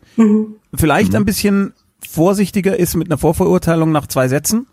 Vielleicht mal eine Frage stellt, wie meinst du das jetzt genau? Ja, aber ich finde, das hat insgesamt ganz gut funktioniert. Ich denke auch, dass also gerade in, in einem Format wie dem Ferngespräch, dass das natürlich relativ schnell passiert, dass man denkt, oh, ein Troll. Ähm, das fand ich jetzt nicht, nicht so tragisch. Und ich fand es aber, also ich war völlig erfüllt und fand das so großartig, wie der Chat reagiert hat, weil ich, also, dass auch die Menschen, die äh, irgendwie, so wie du, Alexander, erstmal so reagiert haben nach dem Motto, was willst denn du jetzt hier, haben sich alle entschuldigt. Ja. Und es haben so viele Menschen gesagt, aber schau, du bist doch jetzt hier und äh, den ersten Schritt hast du schon gemacht und du musst keine Angst haben. Und äh, Mimbutski hat sofort ein Abo äh, verschenkt, dass sie weiter gucken kann und so. Also ich fand das, Das ganz ganz, toll. ganz toll. Und genau so sollte man das machen. Einfach mit Ja. Verständnis und Liebe. Super, ich habe die Frage, die genau in die andere Richtung geht. Verständnis und Liebe. Trading Cookie, eine anders gelagerte Frage. Wie gehe ich mit Menschen im beruflichen Kontext um, die absolut empathielos zu sein scheinen? Ja, Das Empathie kann man, äh, Empathie ist etwas, äh, was man hat oder nicht hat. Man kann es ein Stück weit simulieren. Ähm, Klar, aber wie gehe geh ich damit jemand um, der das nicht hat. Daraus folgt, dass man eben die Empathie nicht reinbringen kann. Äh, man muss da mit seinen eigenen Erwartungen an diese Person äh, arbeiten. Das heißt, da muss man, äh, man darf dann nicht erwarten, Empathie zu bekommen. Man darf nicht darauf hinsteuern, Emotionen von dem zu bekommen, sondern muss das eigene Verhalten daraufhin ausrichten, dass man weiß, dass der äh, kein Mitgefühl hat und muss dann äh, eher versuchen, all das, was man transportieren möchte, auf eine Sachebene zu holen. Das ist jetzt sehr abstrakt, da müssten wir jetzt wahrscheinlich in Beispiele auch reingehen, wo mhm. die Empathielosigkeit ähm, sich ausdrückt. Äh, ein Szenario, was ich miterlebt habe, äh, war, wo jemand erkrankt war und der Chef dann äh, oder Chefin, ist ja auch egal, nicht darauf äh, eingegangen ist, sondern es eher als Belastung empfunden hat, dass da jemand immer ständig krank ist und dieser Mensch aber ein echtes Problem hatte und dann auch ein Problem damit hatte, das zu äußern oder mhm. äh, eben sich krank zu melden und solche Geschichten äh, und sozusagen die Hürden für eine Krankmeldung immer weiter hochgelegt äh, worden sind. Das, das sind so Dinge, die sind natürlich sehr, sehr schwierig. Da muss man sehr genau in die Einzelsituation gehen. Wenn es nur darum geht, dass man sagt, der soll ein bisschen verständnisvoller mit mir umgehen und man über einen längeren Zeitraum festgestellt hat, dass er das nicht tut, muss man tatsächlich, dann nützt es nichts. Dann muss man an sich selber arbeiten und sagen, ich ich muss damit umgehen, dass der das nicht tun wird. Das muss mit den eigenen Erwartungen anfangen zu arbeiten und sagen. Wobei du auch ein gutes Beispiel dafür bist, dass man dann einfach irgendwann sagt, wenn mich jetzt generell ein Arbeitsumfeld belastet, dann suche ich mir was Neues. Ist aber eine sehr luxuriöse Situation. Also ja, das würde ich immer empfehlen. Im Hinterkopf haben ja. und parallel suchen und einfach wissen, wenn das zu belastend ist, ähm, ich bin jetzt schon dabei, mir was anderes zu suchen. Also weil mhm. aus deiner Frage geht jetzt, also ich denke, wenn du die Frage stellst, dann wird es dich belasten, sonst hättest ja. du wahrscheinlich nicht gefragt. Und äh, da ist es so, wie Alexander sagt, du kannst jemanden, der keine Empathie empfindet, äh, nicht ändern. Und die Frage ist, kannst du dein Verhalten oder kannst du deine Arbeitssituation so ändern, dass es dich nicht so sehr belastet oder ähm, müsstest du einfach langfristig dir was anderes suchen? Was jetzt nicht bedeutet, dass die Person jetzt schuld daran ist, dass was nicht funktioniert. Ne? Das, nee, aber die andere Person kann es halt, also ja. man wird diese andere Person nicht ändern können. Ja. Und es gibt nichts Cooleres mhm. tatsächlich als, also was man ja immer machen kann, dass es halt überhaupt nicht schädlich ist, einfach mal Bewerbung zu schreiben. Also wenn man unzufrieden in seinem aktuellen Beruf ist, kann man immer anfangen, Bewerbungen zu schreiben. Man kann sich da unglaublich viel Zeit beilassen. Man sollte jetzt nicht kündigen und dann sagen, mhm. dann suche ich mir was Neues, aber mal anfangen, Bewerbungen zu schreiben oder überhaupt mal Stellenanzeigen sich anzugucken oder zu überlegen, was würde mir denn mehr Spaß machen und dann, ähm, das habe ich in meinem Leben ein, zwei Mal erlebt, tatsächlich äh, Bewerbungen zu verschicken ohne gekündigt zu haben, ohne so ganz konkret zu wissen und dann zu einem Bewerbungsgespräch eingeladen zu werden. Das war so cool, weil wenn du dich irgendwo unwohl fühlst, dass du das Gefühl hast, man, man schätzt dich äh, gar nicht mehr wert. Mhm. Und dann wirst du irgendwo eingeladen. Man sagt, oh, wir haben uns hier ihre Qualifikationen angeguckt und was sie gemacht haben. Das sieht ja alles sehr gut aus. Äh, da kannst du vier Monate lang wieder super deinen empathielosen äh, ertragen, weil du sagst, also ja, dreieinhalb, würde ich mal sagen. Dreieinhalb, vielleicht auch nur drei. Aber das ja. ist, das ist ein total tolles Gefühl, äh, zu sagen, naja, wenn ich könnte ja, wenn ich wollte. Und das waren ja. meist jetzt keine Stellen, die ich dann angetreten habe. Aber einfach das Gefühl, dass du einen Brief oder eine E-Mail kriegst, äh, lieber Herr Waschkau, Mensch, das sieht super aus, wir würden Sie gerne mal kennenlernen. Das macht ganz viel mit einem. Und das hat am Ende jetzt auch dazu geführt, dass ich in meinem Leben ja jetzt mit Anfang 40 nochmal komplett alles auf den Kopf gestellt habe. Mhm. Und äh, ähm, man, ich habe ich hab viel mehr die Angst davor verloren. Man hat, glaube ich, wenn man das erste Mal im Beruf irgendwo ist, sehr, sehr viel Angst, was passiert, wenn ich diesen Beruf nicht mehr habe oder genau diesen Beruf nicht mehr habe. Und wenn man dann einmal den Beruf gewechselt hat oder den Arbeitgeber gewechselt hat und dann vielleicht nochmal ein zweites Mal, ich finde, die Angst wird immer geringer. Man soll nie leichtsinnig sein und sagen, ich schmeiß alles hin, irgendwie geht's weiter. Das würde ich niemandem raten. Aber mal so Bewerbung schreiben und sich umgucken, das äh, kann auch mhm. einem selber sehr gut tun. Mhm. Einfach wissen, es ist nicht so, dass du dem ausgeliefert bist ja. und mhm. nichts ändern kannst. Das, also das mag sich mal so anfühlen, ganz bestimmt. Aber das ist nicht so. Und wenn du jetzt sagst, ja, aber ich weiß ja nicht, was du arbeitest, da gibt's keine Stellen oder keine Ahnung was, aber es kann trotzdem sein, du kannst dich mit irgendwas selbstständig machen oder oder oder. Aber wie Alexander sagt, nicht jetzt hinschmeißen. das ist einfach ja. zu wissen, du wirst das nicht für immer machen müssen, wenn es dich belastet. Es, es wird eine, eine andere Möglichkeit geben, ganz bestimmt. Und das kannst du wissen. Auch wenn du noch nicht weißt, was oder wie, sondern wenn du mit dieser Person nicht auf Dauer arbeiten kannst, weil es so belastend ist, dann mhm. wirst du eine Lösung finden. Bestimmt. Nächste Frage. 19 Sheep. Mein Vater ist Messi. Das tut mir leid. Wenn man aber darüber recherchiert, findet man kaum gute oder fundierte Literatur. Wisst ihr da was aus wissenschaftlicher Sicht drüber? Das ist jetzt natürlich eine komische Frage, denn die impliziert für mich jetzt, dass du deinen Vater therapieren willst. Vielleicht täusche ich mich da auch, aber ich hätte jetzt eher erwartet, dass da das ist wie, wie, was, wie kann man dem helfen? Was ist denn konkret deine Frage? Das ist natürlich jetzt blöd, ne? weil das ja. findest du jetzt wahrscheinlich gar nicht, Tomine. Äh, also, naja, das ist jetzt, das ist schon ja. sehr, sehr lang her, aber. ist jetzt schon wahrscheinlich gegangen. ähm. Ja, also. Hm. Also wenn es so ist, dass dein Vater Messi ist, dann ist das wirklich, das ist eine, eine schwerwiegende Erkrankung und eine, die wirklich auch sehr schwierig zu therapieren ist, weil ja die Einsicht vermutlich gar nicht da ist. Aber da weiß ich jetzt tatsächlich, also ich weiß, dass es, es gibt eine Internetseite, hast du wahrscheinlich schon gegoogelt, müsstest du gefunden haben. Äh, ich weiß den Namen nicht. Hm. Aber ich glaube, wenn du, wenn du eingibst, äh, Messi, ähm, Familienangehörige oder irgendwie sowas, dann wirst du die finden, wo so ganz klare Tipps drin stehen. Aber insgesamt ist es so, ähm, das ist ein bisschen, jetzt wiederholt sich äh, wie mhm. das Drogenproblem. Du kannst deinem Vater nicht helfen. Definitiv nicht. Ja, das ist Du kannst versuchen, dass er sich Hilfe sucht. Aber das ist tatsächlich für einen Messi ganz, ganz schwierig. Und vielleicht noch ein Satz, weil das, das höre ich immer auch sehr häufig, so, die, das war in diesem Halbsatz drin, den du vorgelesen mhm. hast, Tommy. Äh, was gibt's denn da so aus wissenschaftlicher Sicht? Ähm, es ist, ähm, Stimmt, das war die Frage. Ja, äh, die, die Symptomatik von äh, psychischen Erkrankungen, die kann man sehr, sehr gut beschreiben inzwischen. Da gibt es äh, also eine, eine Major Depression zu diagnostizieren, funktioniert sehr, sehr gut, sehr, sehr verlässlich. Ähm, wir haben aber verschiedene Probleme. Wir haben, dass psychische Störungen sehr, sehr häufig, ähm, also Erkrankungen, also der Psychologe spricht auch von Störung, das ist gleichbedeutend von der Begrifflichkeit bei uns. Also gestört ist bei mir nicht äh, negativ besetzt, aber ist gesellschaftlich negativ besetzt. Ich versuche äh, psychische Erkrankungen zu sagen. Psychische Erkrankungen treten häufig zusammen auf, nicht einzeln. Also wenn du dir ein Bein brichst, dann hast du dir ein Bein gebrochen bei einer äh, Depression kann es sehr, sehr gut und sehr, sehr häufig sein, dass eine Angsterkrankung dazu kommt oder auch eine Zwangserkrankung dazu kommt. Oder wenn wir uns die äh, Essstörung anschauen, gerade die Essstörung, die in den Bereich der Magersucht oder der Essbrechsucht gehen, der Bulimie, da ist es häufig so, wenn man diese Essstörung beginnt zu behandeln, dann brechen plötzlich andere psychische Erkrankungen durch, Depressionen, posttraumatische Belastungsstörungen und andere Dinge. Das, und worauf ich hinaus will, ist, etwas zu diagnostizieren und zu wissen, was der Mensch hat, ist nochmal was ganz was anderes, als dann eine sinnvolle Therapie äh, zu machen. Da gibt es leider nicht, wie bei dem gebrochenen Bein, den Gips, den du drumrum machst, sondern es, da ist es ja, der Mensch ist ja nie alleine. Es gibt eine Familie, es gibt ein Umfeld ähm, hat er einen Beruf, äh, hat er keinen Beruf, der Mensch? Äh, ist er verheiratet, ist er alleine stehend? Lebt er mit einer Familie zusammen mit Kindern oder nicht?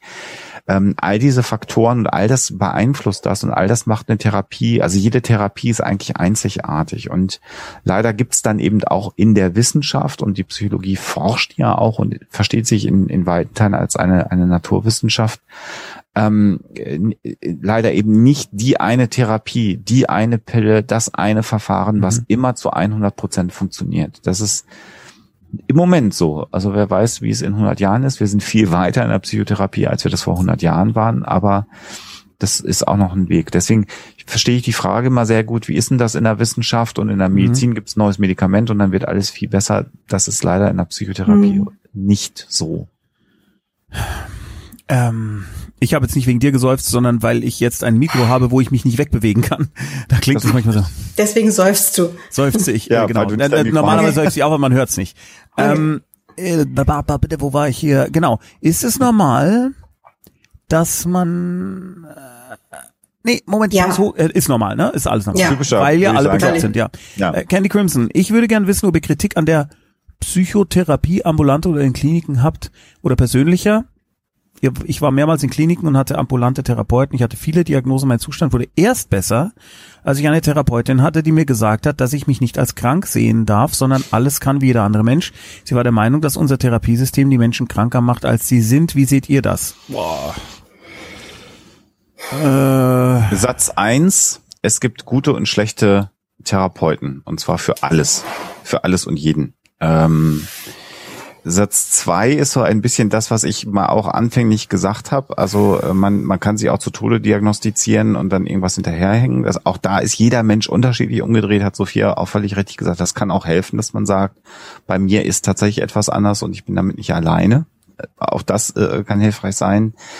Ähm, es ist immer schade und das hört man oder ich höre das immer mal wieder, wenn wir Menschen erzählen, dass sie eine Karriere haben, in Anführungsstrichen von vielen, vielen Therapeuten, von vielen, vielen Kliniken, wo man ihnen immer nicht geholfen hat. Mhm. Auch wenn sie tatsächlich äh, eine, eine, eine klar diagnostizierte Störung hatten und trotzdem Leute ihnen nicht helfen konnten.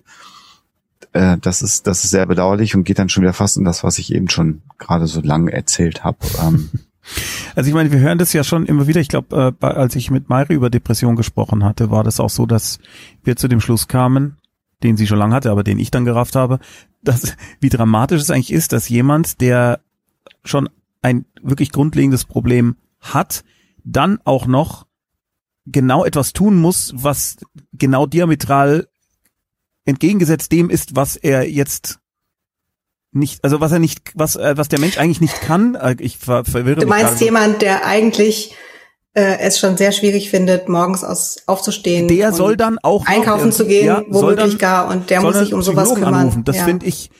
Ich meine, gut, jetzt äh, wüsste ich auch nicht, was da die Lösung ist, aber das, ich habe den Eindruck, dass da so viele Hürden unter Umständen nochmal sind oder sein können. Allein diese Länge, wie es braucht, diese Zeit, die es braucht, bis du tatsächlich einen Therapeuten bekommst. Ganz eigenes Thema, ja. Also das ja, ist ein anderes, anderes unerträglich. Problem. Ja, ja, unerträglich. Unerträglich. Ja. Äh, also ich glaube, eine Depressionssendung steht an. Ja, definitiv. Hiboshi 1993 oder 1993, weil es 1992 Hiboshis gibt, ich weiß es nicht. Ist es normal, dass man Verhaltensweisen seiner eigenen Krankheit ständig bei anderen wahrnimmt? Ich habe Borderline und bei manchen Verhaltensweisen denke ich automatisch, der, die verhält sich wie ein typischer Borderliner. Ja, Schon, ist, oder? Äh, ja, wir sind ja, ja Mustererkenner. Also das ist, mhm. da muss man noch nicht mal äh, eine, eine Erkrankung haben. Ähm, äh, äh ich sage jetzt mal salopp Marotten, die ich selber habe, wenn ich die bei jemand anders entdecke, dann sehe ich die sofort ganz, ganz schnell. Also das und die nerven dann auch sofort. Das ist auch die nerven dann oder oder oder man findet sympathisch und sagt, der ja. spinnt genauso wie ich, der ist genauso bekloppt wie ich. Also das geht in beide Richtungen. Das ist aber nicht ungewöhnlich. Okay. Leo, ich jetzt einfach genau, Leo, vollkommen normal. Projekt Kai vielleicht. Ich habe ADHS, mein Kind auch und der ist auch Autist. Ich vermutlich auch, weil der Kleine ist mein Mini-Mi. Ich wurde quasi übers Kind mitdiagnostiziert.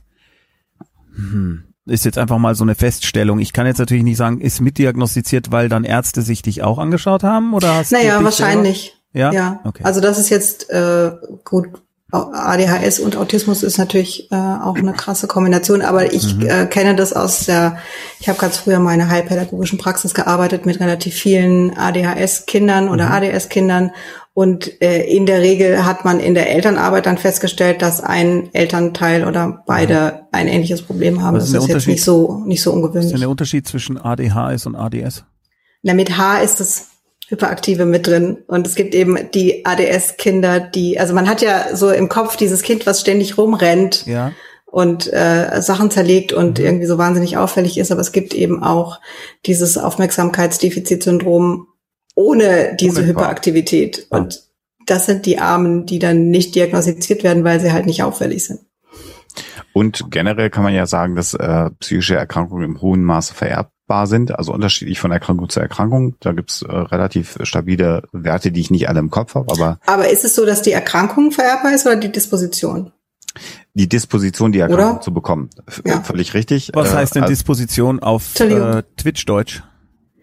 Die Wahrscheinlichkeit, dass du das bekommen kannst, ist okay. höher. Aber es wird jetzt nicht, also wenn du jetzt einen manisch-depressiven Elternteil hast, dann wird nicht diese manisch-depressive Störung oder Erkrankung vererbt, sondern die Wahrscheinlichkeit, dass du sie bekommen kannst im Laufe deines Lebens, ist höher als bei jemandem, der keine manisch-depressiven Eltern hat. Okay. Genau. Und das ist sowohl genetisch als auch, äh, also es ist nicht nur, weil du es, weil du es lernst von den Eltern, sondern ist es durchaus auch auf genetische Faktoren zurückzuführen. Fun Pro schreibt, oh, keine Ahnung, ob das jemand von euch beantworten kann, aber es sind interessante Fragen. Ist ganz normal. Der Moment, warte. Nein, ich werfe eine Frage ein. Ich habe mitbekommen, dass das sogenannte Stockholm-Syndrom keine anerkannte psychische Störung ist. Angeblich hat sich das ein Psychologe, der bei einer Geiselnahme in Stockholm die Polizei schlecht beraten hat, ausgedacht, um die Vorwürfe einer Geisel verwerfen zu können. Wisst ihr da was drüber? Nein. Nee, müsste ich mich einlesen. Also, okay. äh, also das Stockholm-Syndrom, dass man sich an den äh, Entführer oder Geiselnehmer bindet, ist ja bekannt. Ob das eine, eine Urban Legend ist, ich habe jetzt also bisher gedacht. Kann ich mir jetzt eigentlich nicht vorstellen, aber weiß ich jetzt auch zu wenig okay. darüber. Frau von Bödefeld, sorry, dass ich mich wiederhole. Sorry, Frau von Bödefeld, dass ich dich offensichtlich mehrfach übersehen habe. Und ich mach mal Bödefeld immer an diesen komischen diese unsympathische Figur aus der Sesamstraße denken. Ja. Äh, da hat jemand ein, hat jemand einen ultimativen Tipp, wie man sich dazu bekommt, sich helfen zu lassen. Ich stehe mir da dauernd im Weg und krieg die Kurve nicht. Boah. So, da müsste ich aber auch wieder sagen, was genau möchtest du denn? Was ist dein Problem? Das wäre dann schon wieder zu intensiv. Ja. Das was ist denn dein Anliegen? Dein Anliegen ist offensichtlich, dass du dir Hilfe suchst, sonst hättest du das jetzt nicht geschrieben ich meine, ähm, vielleicht kann man es so machen, dass äh, wir haben ja in vier Wochen. Warte, hier steht noch mal Sendung. was. Stopp, hier steht noch mal was. Okay, es hängt definitiv ja? an mir. Ich sehe bei mir die Notwendigkeit nicht, nicht mal bei ernsten Symptomen. Das ist aber jetzt un, also für mich Pragmatiker klingt das total unlogisch. Naja, also was Also jetzt? es kann natürlich sein, dass du, also da muss ich jetzt schon sehr rumraten, äh, weil das hm. nicht so viel Info ist. Aber für, es klingt ein bisschen so, als wäre es so, ähm, dass du denkst, ja, das schaffe ich doch alleine. Also weiß ich jetzt nicht, ob das sein kann, ne? dass du zwar siehst, mir geht's sehr schlecht und ich habe ernste Symptome und anderen Menschen würde ich jetzt dazu raten, sich dringend Hilfe zu suchen, aber ich für mich finde, ähm, ich werde das doch alleine schaffen. Vielleicht ist es sowas, das oder, weiß ich jetzt Oder nicht. es ist so, dass Leute um die Person rum sagen, sag mal, du musst aber jetzt mal dringend. Ja, sie klang aber, okay. eine sie war's, ne? Sie, glaube, sie klang aber so, als ja. würde sie selbst finden, sie müsste sich Hilfe suchen und kriegt aber die Kurve nicht. Und dann würde ich sagen, wenn das so ist, dann äh, lass uns doch verabreden und du schreibst dann in vier Wochen in den Chat, dass du zumindest zwei Therapeuten angerufen hast. Das ist schon mal ein erster Schritt. Die dritte Hypothese, die ich jetzt noch hätte, da sind wir wieder so bei dem, was wir alle mit uns herumtragen. Aber eine weitere Idee wäre ja, dass man sagt, ich weiß, dass ich was habe, aber ich habe Angst davor, den nächsten Schritt zu gehen. Also sich selber im Weg stehen kann ja auch sein, dass man Angst hat. Ja, ja, klar. Ja, ja, klar. Genau, also das wäre super. Also Frau von Bödefeld, du hast ja jetzt vier Wochen Zeit, mal bei der Seelsorge anrufen und einfach mal mit denen reden ja. und da mal gucken und dann meldest du dich einfach hier nochmal und dann, äh, wenn du magst, musst du nicht. Ja, ja. Aber das ist sowieso mein mein wirklich ultimativer Tipp. Ich habe die arme Telefonseelsorge wird jetzt überrannt. Das ist wirklich toll, weil du bist du bist völlig anonym. Du musst deinen Namen nicht sagen, du musst gar nichts sagen. Da ist einfach nur jemand am Telefon, der äh, sich das anhört, der vielleicht eine Adresse für dich hat oder einen guten Tipp oder einfach nur zuhört und dir sagt, du bist damit nicht alleine und dich da ein bisschen unterstützen kann in einer akuten Situation. Und die kann man rund um die Uhr anrufen. Da ist immer jemand. Masat, Masatwo, Masatwo? Ich weiß es nicht. In meinen Therapien habe ich sehr viel gelernt. Das mal zur Abwechslung was Positives. Ich habe es geschafft, in der Corona-Homeoffice-Isolation eine langsam anrollende Depression zu erkennen und habe gegengehalten. Es war irre sehr anstrengend, gut. aber hier Daumen hoch von allen. Das Super ist gut. sehr, sehr geil. Ja. Wenn es Aber mir, wie? Das steht nicht da? Nein, ist geheim. Schade. Wenn es mir schlecht geht, dann fange ich an, mehr und mehr zu arbeiten, dann bin ich abgelenkt, bis es mir so scheiße geht, dass ich gar nichts mehr schaffe. Ja, äh, gut, dass du das selber so erkennst, sag ich als mhm. äh, schlechter Psychologe. Äh, Sophia, ich muss kurz erzählen, äh, in diesem Hörspiel Kohlraben Schwarz. Erzähl's aber jetzt richtig. Ich erzähl's richtig, war es so, dass der Christian von Asta und ich ähm, also der Michael Kessler und ich hatten, der Michael Kessler und ich hatten die Idee, dass wir einen äh, Polizeiseelsorger, also jemand, der Opfer bei der Polizei berät, äh, also der für die Polizei Opfer bei bestimmten Fällen berät, dass der die psychologisch betreut und das ist der Michael Kessler und dann mussten wir ja einen Psychologen schreiben. Und dann haben wir ja Gott sei Dank meine Frau Sophia als Lektorin gehabt, äh, die dann eigentlich alle Szenen, in denen wir auch nur ansatzweise einen Halbsatz zu psychologischer Beratung oder irgendwie, wie er jemand berät geschrieben haben, alles, alles komplett radikal umgeschrieben hat. Aber nicht aus dem Grund, warum manche Lektoren das machen, weil sie finden, ich kann das besser, sondern weil es wirklich ein Psychologe niemals nicht sowas, also zumindest keine Hauptfigur, die man mögen soll. Also es war wirklich notwendig, das umzuschreiben. Das möchte ja. ich hier betonen. Ja, ja, ich hätte das nicht einfach so gemacht. Nein, um Gottes Willen. Und dann äh, ich glaube, äh, ich dachte erst, du wärst gewesen, aber es war Christian von Aster, der dann äh, schrieb, äh, wir sind also zusammen nicht einmal ein schlechter Psychologe. Darum halte ich mich hier sehr zurück. Also ich habe zwar zugestimmt, aber ich hätte das so nicht gesagt. Nein. Nein. Jetzt waren wir gerade bei der bei der Arbeitsüberlastung. Da wollte ich noch einen ja. Satz zu sagen. Das ist halt auch ganz wichtig. Ablenken durch Arbeit ist äh, ja, aber das kostet ja auch Kraft. Mhm. Äh, und deswegen äh, spule ich wieder ganz zurück an den Anfang. Ruhig mal eine Liste von angenehmen Tätigkeiten mhm. sich mal machen, die man dann auch zur zur Hand hat, weil das klingt absurd, aber manchmal fällt einem auch nicht mehr ein, worauf man Lust hat. Und wenn man das jetzt aber einmal aufgeschrieben hat, dann hat man eine Liste mit sechs, sieben, acht Möglichkeiten, und sagt, stimmt, das habe ich lange nicht mehr gemacht, das wollte ich immer mal wieder machen. Dann arbeitet man vielleicht nicht, sondern lenkt sich mit was anderem ab, was einem gut tut. Den, den Lego Star Wars Walker, Legos Mos Eisley, Lego, und das sind ja dann schon sieben, acht Stück. Ja. Also was kann, übrigens. Es kann auch was anderes. Es kann auch ein Spaziergang sein. Es kann auch. Da kann, man, da kann ich nicht Lego bauen. Das ist leider nicht möglich. ja gut. Oder Yoga oder so. Aber was zum Beispiel finde ich immer hilft, ähm, hm. egal was ist, ist, anderen zu helfen oder zumindest zu anderen nett zu sein. Und das kann man in Zeiten von Facebook ganz, ganz einfach, indem man da rumscrollt und nette Kommentare schreibt. Also jetzt nicht, hm. nicht zu irgendwas fürchterlichem, aber grundsätzlich ist es auch was, also wenn einem jetzt gerade in einer, also wenn man in einer richtigen Depression hängt, dann weiß man, wie Alexander schon sagte, vielleicht jetzt äh, gerade gar nicht, was einen gut tut und freut schon mal überhaupt nicht. Und wenn man sich vorher keine Liste gemacht hat, anderen gut tun kann man immer. Das geht. Und das hilft auch immer. Das finde ich sehr die, Aber ganz, ganz wichtig, ganz wichtig da, aber da muss Also nicht bei Nazis, aber. Ja, ja. und ja, ich will noch, ich will noch ja. eine andere Karve machen und dann mhm. nicht ins Helfersyndrom verfallen und dann nicht ja. jemand anderen, der noch eine schlimmere Depression hat, über Facebook therapieren wollen. Achso, nee, dann das meine ich Nein. Einfach selber, nur nett, also, nett sein ist Ich meinte Nettigkeiten. Helfen war jetzt vielleicht dumm ausgedrückt. Also, also helfen in Form von äh, Kauf für deine Nachbarin ein, das ja. Mhm. Aber äh, das stimmt. Nicht, nicht andere Leute therapieren, und sondern einfach nette Kommentare, unterstützende Kommentare Kommentare.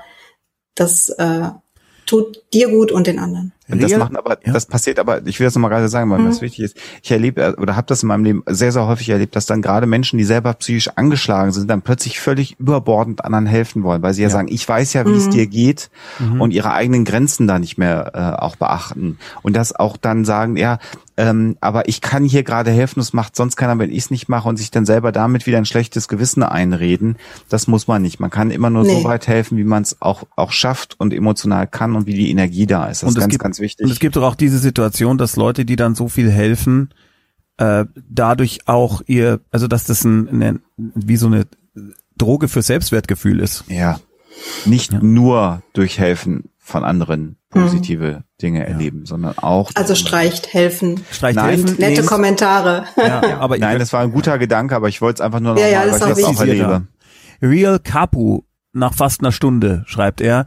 Nicht nur herzlichen Dank an Sophia und Alexander, sondern auch diejenigen im Chat, die so offen und direkt sind und hier ihre Fragen stellen, finde ich toll, trotz des anonymen mhm. Nettes. Klapp, klapp, klapp. Sehe ich auch so. Ja. So, oh Mann, das ist so wahnsinnig. Hast du keine Fragen mehr jetzt? Du machst dir keinen Begriff. äh, äh,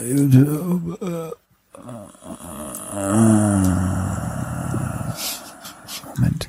Jetzt kam ich auch schon gar nicht mehr äh, dazu, die Sachen rauszukopieren, weil es einfach an mir vorbei rast.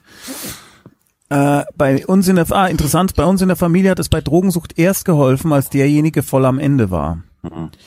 Das ist eine Geschichte, die man häufig mhm. hört. Ja. Rock Bottom, ja. sagt man in Englisch, ne? also wenn es gar nicht mehr weitergeht. Ist ja. jetzt nicht das, was man anstreben sollte, aber die, das sind die Geschichten, die man häufig hört, die das Leben dann geschrieben hat. So. Aber wenn es dann, äh, wenn dann geholfen werden konnte, ist ja gut. Also zumindest Genau. klang das jetzt so, als Ja. hätte es ein Ja. positives Ende genommen. So, äh, ich war am Anfang nicht dabei. Das ist doch nicht dem Herrn Waschkau sein Zimmer. Der sitzt doch vor einer Blut. Das ist das Vestibül. Das, das, Der Gibt doch- Ostflügel. das ist der Ostflügel des Huxler Hakus. okay. Habt ihr nicht die Bundeslade im Keller? Ist das vielleicht der Vorraum? War da nicht was? Also die Bundeslade Das ist ist im Keller, aber ich kann ja geheim, nicht sagen, wie der Vorraum aussieht. Das- Okay. Oh, äh, Do- na, off-topic, Dolmus 82 hat ein Stufe 1 Abo verschenkt. Der hat schon 28 Abos Dankeschön. auf dem Kanal verschenkt. Das ist echt Krass. geil. Ui. Super, Der super. Hammer. Yay, yay, yay. Äh, wie stehen die Psychologen denn dazu, dass es Menschen gibt, die über narzisstischen Missbrauch aufklären wollen und die Welt in Gut und Böse einteilen? Energievampire und hochsensible Empathen, wie zum Beispiel beim Persönlichkeitscoaching. Ist das so? Nochmal die Frage bitte. Ja. Wie stehen. Psychologen dazu, dass es sind Ja. zwei Teilen, die die über über Menschen gibt, die über narzisstischen Missbrauch aufklären wollen und wenn sie aufklären, so lese ich das, die Welt dann in Gut und Böse einteilen, nämlich in Energievampire und hochsensible Empathen. Ah, okay. Hm. Ähm, ja, jetzt äh, weiß ich, was gemeint ist. Äh, das ist natürlich Quatsch. Äh, was, was da ja passiert ist, im Grunde genommen das, worüber wir in den Ferngesprächen ganz regelmäßig reden. Äh, das ist eigentlich im Grunde genommen auch ein Verschwörungsmythos. Ähm, dann hast du plötzlich Gut und Böse. Es wird die Komplexität unserer Gesellschaft reduziert äh, ne, auf, auf, die, auf die Energievampire. Was damit gemeint ist, ist natürlich völlig klar. Das habe ich schon ein paar Mal angesprochen. Jeder muss natürlich im Umgang mit anderen Menschen immer auch den Blick auf sich selber haben. Und das Energie ist so ein Ausdruck äh, oder etwas, was wir in der Psychologie eigentlich als Begriff benutzen, ist sich abgrenzen. Das muss ein Psychotherapeut vom Patienten, der muss sich abgrenzen. Da gibt's, da habe ich in, in, in meinem Praktikum damals einen Spruch gehört, der mich bis heute begleitet. Man darf mitfühlen, aber nicht mit leiden mit einem Patienten. Das ist ein ganz schöner, griffiger äh, Spruch, den man hört. Das, das heißt abgrenzen und man muss, wenn man rausgeht, sollte man äh, aus einer Klinik und Feierabend macht, nicht die ganze Nacht noch das Leid der Patienten mit sich herumtragen. Und genauso muss man sich äh, im gesellschaftlichen Kontext von anderen Menschen abgrenzen. Und wenn, benutzen wir jetzt mal diesen Begriff Energievampir, wenn es jemanden gibt, der dir Energie absaugt, im Sinne von, der dich beschäftigt, der dich emotional belastet, der dir nicht gut tut, dann musst du dich da auch abgrenzen. Das heißt nicht, dass man äh, den nie wieder sieht und aus seinem Leben äh, äh, komplett entfernt. Das kann es heißen, muss aber nicht, aber dass man zum Beispiel die Anzahl von Kontakten reduziert. Ist jetzt in der aktuellen Zeit so ein bisschen Banane davon zu sprechen. Ähm, aber wenn du in der Clique unterwegs bist und da gibt es immer einen, der dir überhaupt gar nicht gut tut, dann muss man halt entweder nicht mehr so oft mit der Clique gehen oder vielleicht auch mal darüber sprechen mit anderen Menschen, die einem da näher stehen. Ähm, da sind wir bei Emotionen, bei, mit dem, wie geht's mit mir persönlich mit, mit, mit Dingen. Ähm, aber das so in gut und böse und es gibt Menschen, die tun mir gut und es gibt Menschen, die tun mir nur schlecht, das ist natürlich viel zu einfach. Das ist halt, halt im höchsten Maße unprofessionell. Ja. Also wenn jemand das macht, so. dann äh, ja, kann, kannst du ja das so. sagen. Also wenn du an einen Coach oder was weiß ich was gerätst, der das tut, ist der halt unprofessionell und dann würde ich mir einfach jemand anders suchen. Da gibt's ja, genug. Also die Also- Mairi hat das nochmal äh, erklärt, das ist schon sehr, sehr lange her, wie gesagt, das ist völlig unmöglich, diesem Chat äh, so schnell zu folgen. Und sie hat es, glaube ich, also sie hat es so äh, gesagt, wie ich glaube, dass wir es dann letztendlich auch verstanden haben und ich habe es jetzt schon wieder völlig überspult. Ey, ah, Aber magst du das vielleicht mal vorlesen oder? ja, ich such's gerade. Ach so, du, du findest es nicht Es mehr. ist, es war irgendwo sehr Mairi. weit oben. Äh, warte. Wir laden die Meire ein und dann kann sie es Wir uns erklären. laden uns die Meire ein. Warte. Und ich sag noch, man müsste öfter was machen. äh, ja, ja, genau. Ähm, na, sie hat, äh, äh, sie hat gesagt, ich will nicht äh, mit äh, äh, äh, Gewalt oder Vergewaltigung und äh, ähnlichen Dingen konfrontiert, konfrontiert werden, weil zum Beispiel ein Dozent der Meinung ist, das hätte einen katharsischen Effekt. Nein, das Ah. ist natürlich Quatsch. Ja, also, sowas, das ist, das, sowas ist Bullshit. Ja, aber das- genau. Da sind wir ganz, ganz bei dir. Da sind wir auch nicht bei dem, was ich mit, mit unnötigen Triggerwarnungen meine. Genau. Das Nee, ist halt die Bullshit. sind ja nötig, die, und das will ich auch nicht. Ja, und mir ist ganz wichtig, dass wir uns Nein. immer mit der Mairi einig sind. Äh, Bina Bianca 89 Ja, ja. schreibt, äh, liebe das Man darf Format auch mal jetzt uneinig sein. Nee, Aber Bina Nee. Bianca schreibt, ich liebe das Format jetzt schon und da sind wir uns einig. So. das, Das ist, ist schön. da sind wir uns alle einig. Das ist toll. Ähm, äh, Mods und Chat loben, loben, loben, loben, Mods loben, loben. Ich halte es, wie Vlarat sagte, eine gute Tat wird nicht besser, wenn es mehrere erfahren. Sie wird nur, da, sie wird dadurch nur lauter. Das ist, Das ist ja von mir. Ja, ja. ja, das ist von mir. Okay, das hätte ich jetzt. Das war selbst selbst gelobt. Ich habe ich hab nur gesehen, Vlarat vorgelesen. Ja, sein Satz von mir. Alles gut. Äh, warte, könnt ihr mal über die Unterschiede zwischen Alleinsein und Einsamkeit sprechen? Kann man sagen, dass Einsamkeit Alleinsein plus Leidensdruck ist? Oder wie viel Alleinsein wollen ist gesund und nicht bekloppt? Äh, gerade in momentanen Corona-Zeiten ein Z Thema, das mich verschiedentlich beschäftigt hat. Naja, wenn du gerne alleine bist und es dir gut tut, dann ist das natürlich völlig okay.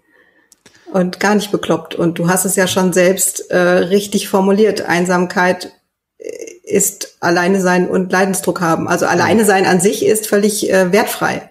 ist einfach ein Zustand. Und den kann ich gut finden. Und wenn ich den schlecht finde, dann würde man es vermutlich Einsamkeit nennen. Und äh, wenn dann noch ein Leidensdruck da ist, dann äh, muss man was tun.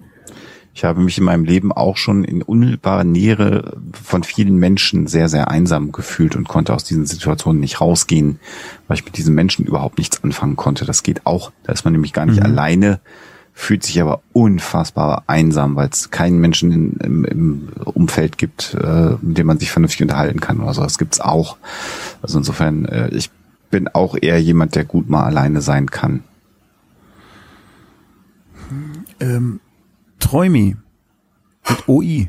Träumi. Ihr habt alle so schöne Namen. Nicht alle kreativ. Das, äh, ich war selber Messi mit Vermüllungssyndrom. Es hat lang gedauert, bis ich Hilfe zugelassen habe, obwohl ich wusste, dass es ohne nicht mehr geht. Einfach mal nur so als, Aber du hast es geschafft und Ja, das, eben. also Egal. ganz, Super. ganz fetten Respekt. ja. Wow. Und das, nachdem du vorhin, Das Sophia, toll. gesagt hast, dass das sehr, sehr schwer ist. Das ist wirklich Ja. sehr, sehr schwer. ist es. Wow. Super. Ähm, äh, ah, okay, wir sind, ich hab, möchte nicht anfangen zu therapieren. Ich habe kaum noch Kontakt zu ihm. Das war, das hatten wir schon. Äh, ist nicht auch die mediale Darstellung, da sind wir bei Messi ein großes Problem. Ich erinnere an irgendwelche Messi-Sendungen bei bestimmten Privatsendern. Warum lassen wir denn sowas zu? Wir haben ja auch keine Sendung, in denen wir sagen, wir Menschen mit gebrochenen Beinen vorgeführt werden. Äh, doch, wir haben. Es Haben gibt, wir diese Sendung nicht? ja, es gibt genug Sendungen, in denen äh, die äh, tatsächlich kranke Menschen äh, und Menschen, die ein Problem haben, äh, wie mir das scheint, zur Belustigung vorgeführt werden. Also das ist ganz Ich glaube, über solche Sendungen muss man, muss man nicht gar nicht reden. reden. Die sind einfach nur grauenhaft. Die Ja. muss man einfach nicht gucken. Ja. Weniger Menschen, die nicht gucken, das, äh, vielleicht verschwinden die irgendwann wieder. Aber Mhm. ja, Ich habe mich, Ja. schreibt Sophie Dessart, bei meiner Psychiaterin nie wirklich wohlgefühlt, aber für die bekannten Medis zum Verschreiben war es schon okay. Okay, jetzt habe ich wirklich Akuthilfe gebraucht und das lief scheiße. Ich habe mit meinem Hausarzt geredet, der hat mir einen neuen Psychiater gesucht, darüber müssen wir auch mal reden, mit dem sie gute Erfahrung haben. Als es hieß, dass die Hausarztpraxis den Termin ausgemacht hat, ist mir ein Riesenstein vom Herzen gefallen. Ah, ich verstehe, wohin das geht. Ja, Ja, das ist toll. ja das Dann ist hast super. du einen sehr, sehr guten Hausarzt, behalte den, gib ihn Ja. wieder her. Ja. genau. Das ist ganz großartig.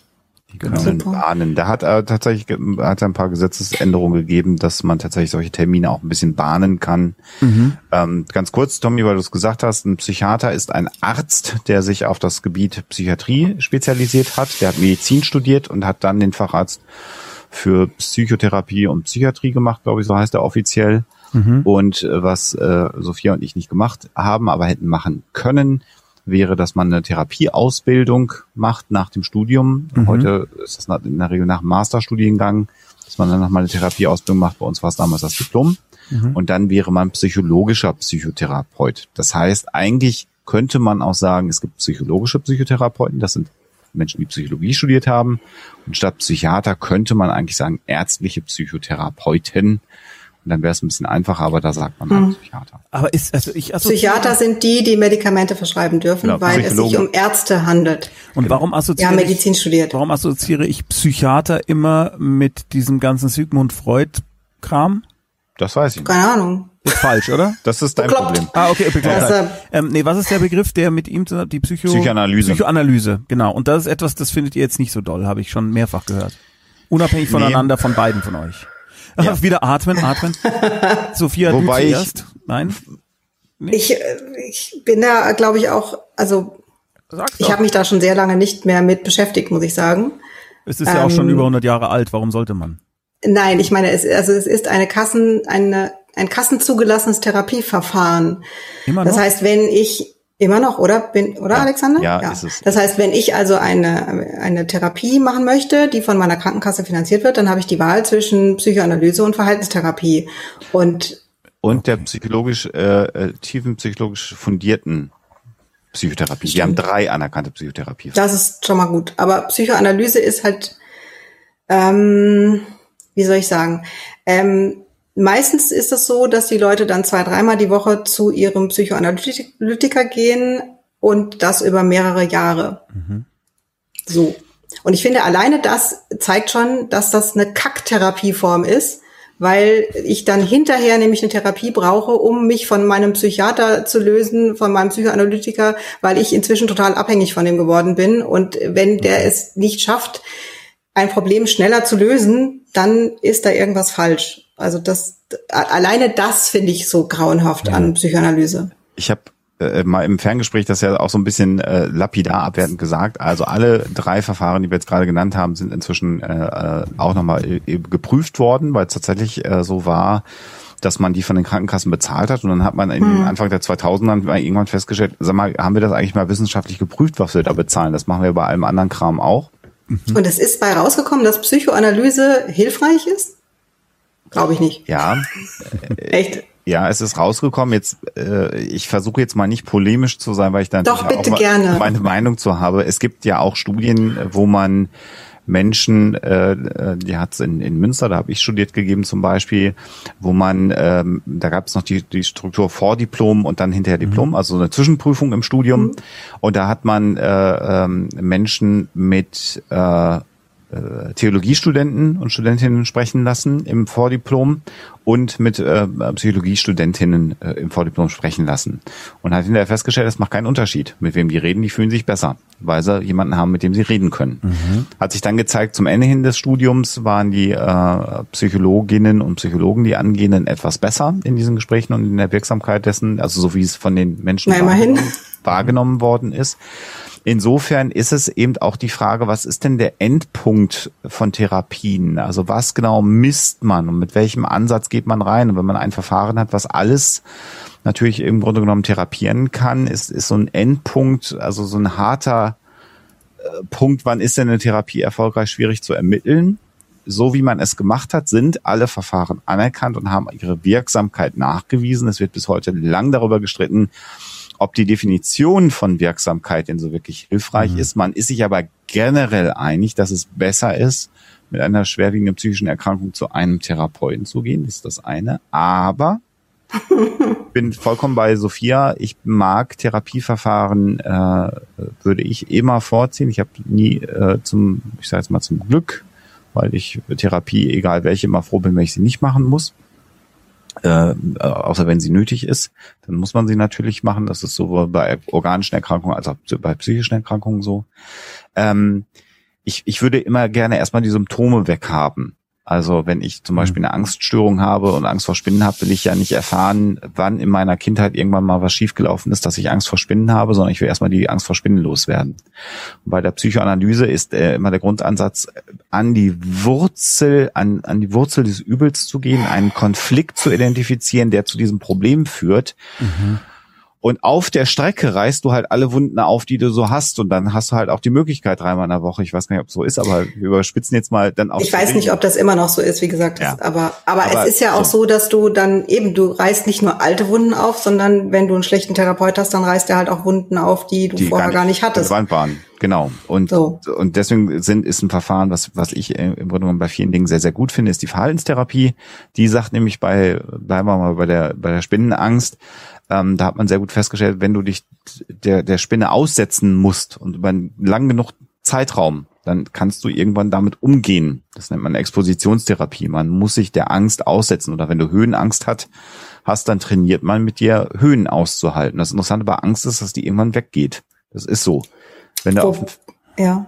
Wobei also, man jetzt schon sagen muss, also Phobien und sind ja vergleichsweise einfach zu behandeln. Also einfach in Anführungszeichen. Das sind einfache Störungen, genau. Ähm, aber da, da kann man das Beispiel so schön Ja. dran festmachen. Und bei äh, ähm, Dep Depressionen zum Beispiel kann man auch versuchen herauszufinden, was liegt in der Vergangenheit. Oder man kann mit so Dingen, mit so pragmatischen Dingen, wie ich es gerade gesagt habe, Liste äh, positiver Tätigkeiten zum Beispiel versuchen, immer in der Situation, in dem es dem Menschen äh, schlecht geht, Hilfe äh, Stellung zu geben und nicht immer wieder in der Vergangenheit rumzuwühlen. Das wäre immer ein Ansatz, den ich persönlich vorziehen würde. Gibt aber auch Menschen, denen es lieber ist, eben diese inneren Konflikte zu identifizieren. Deswegen gibt es diese äh, verschiedenen Therapieformen auch. Ähm, und wenn man sich mit einem Psychiater, jetzt kommen wir nochmal zurück zu dem einen Posting, nicht wohlfühlt, man darf immer auch die Therapie, den Thera- Therapeuten wechseln. Das Problem, was wir haben, ist eben dann schnell jemand anders zu finden, der die Mhm. Therapie fortführt. Das ist leider das, das große Problem, was wir in Deutschland haben, dass wir formal genügend Therapieplätze haben, aber das ist halt ein Witz. Und mit einem gebrochenen Bein sechs Monate auf dem Krankenhausflur stehen, bevor dir jemand hilft, Mhm. das würde nicht gehen, das will sich keiner erlauben.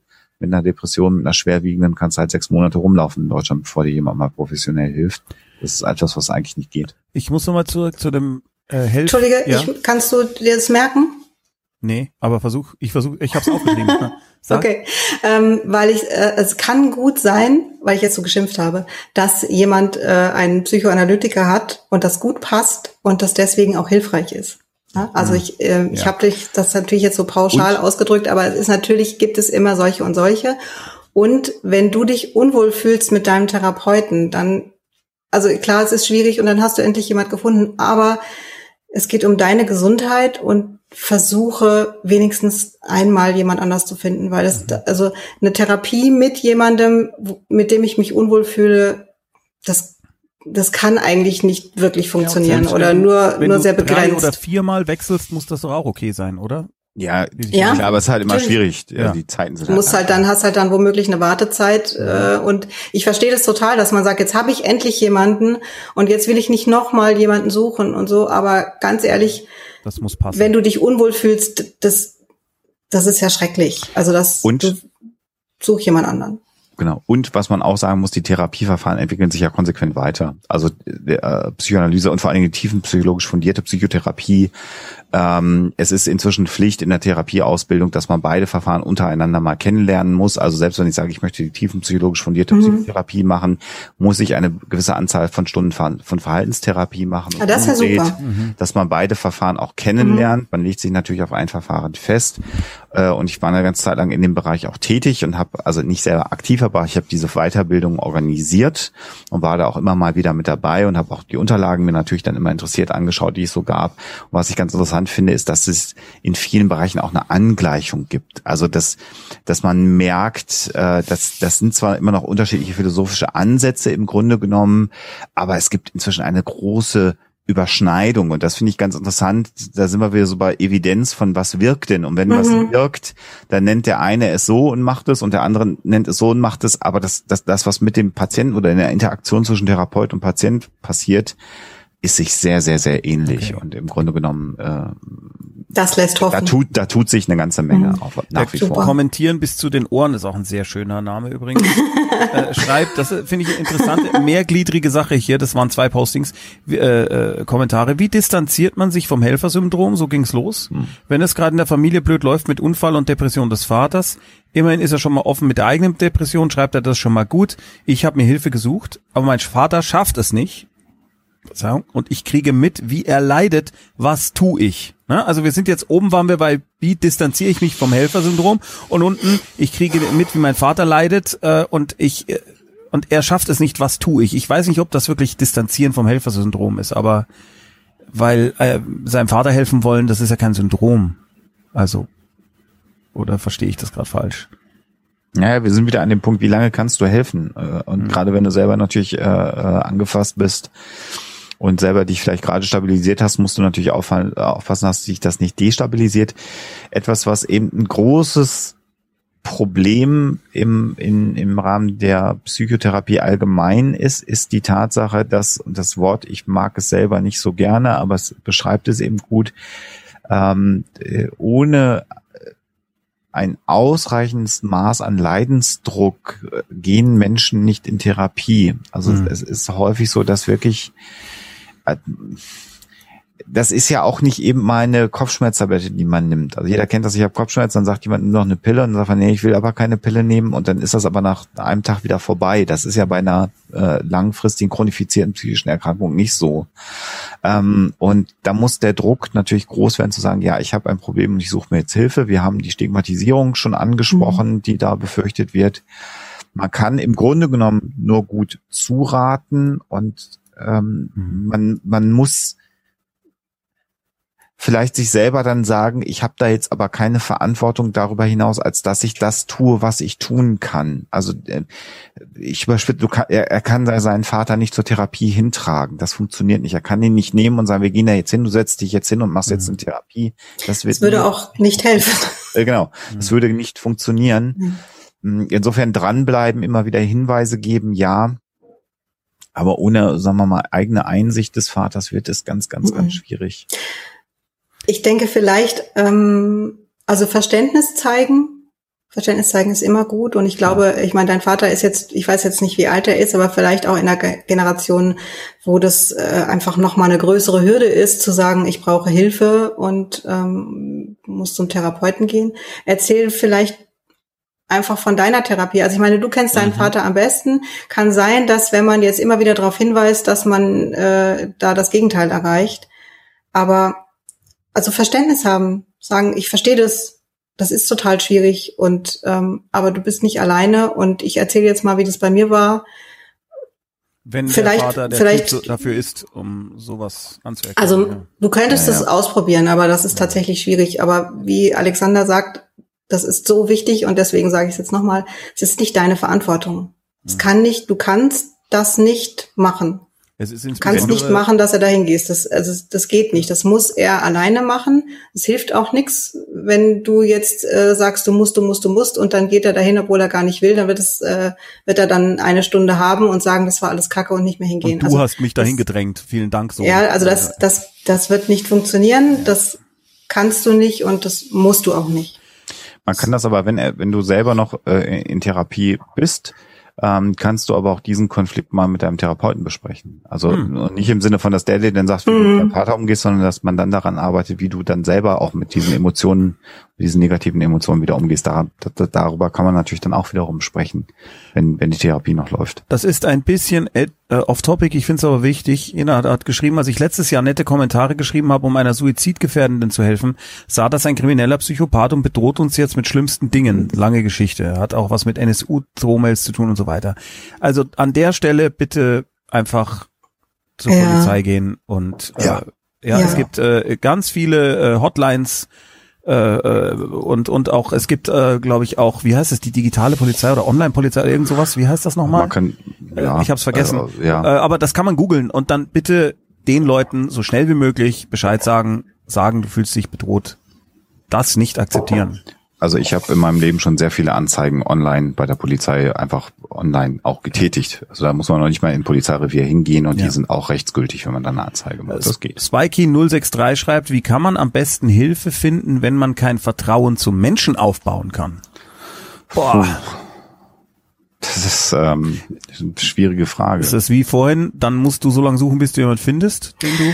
Aber das ist natürlich. Also gibt's niemanden, den ja. du vertraust? Das, also ich glaube, dass du das schon kannst. Und er hat jetzt euch auch geschrieben hier.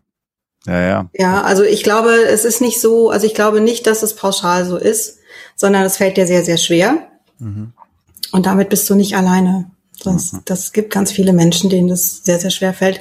Du könntest vielleicht, also wenn du jetzt sagst, ich würde gerne, äh, ich würde gerne eine Therapie machen oder ich würde das gerne mal ausprobieren, die Telefonseelsorge anrufen. Tatsächlich, ja. denn das ja. ist anonym. Das ist jemand am Telefon. Im schlimmsten Fall legst du einfach auf. Genau. Weißt du, also du kannst es einfach, das kannst du einfach mal ausprobieren. Wie fühlt sich das denn an? Und es kann sein, dass du vielleicht jemandem, der äh, professionell daherkommt, äh, eher vertrauen kannst. Du musst ihm ja nicht jetzt in allem vertrauen, sondern nur in dieser einen Sache, mhm. für die er Fachmann ist. Und vielleicht geht es ja. Und vielleicht findest du irgendeinen Weg, wo du das mal stückweise ausprobieren kannst. Hast du ja jetzt gerade gemacht schon. Und, und vielleicht nochmal den, den, den Nachklapp, dass Menschen, die sich mit Psychotherapie oder Psychiatrie beschäftigen, erstmal im Kern das tun, weil sie Menschen helfen wollen. Also das ja. muss man sich auch mal sagen. Das sind jetzt nicht Menschen, die einen quälen wollen. Äh, gleichwohl ist eine Psychotherapie nicht immer angenehm. Und äh, in den äh, drei Monaten, die ich in einer, in einer psychosomatischen Klinik war, gab es immer so den Moment, wo Menschen in der Therapie, wo es denen dann erstmal richtig schlecht ging.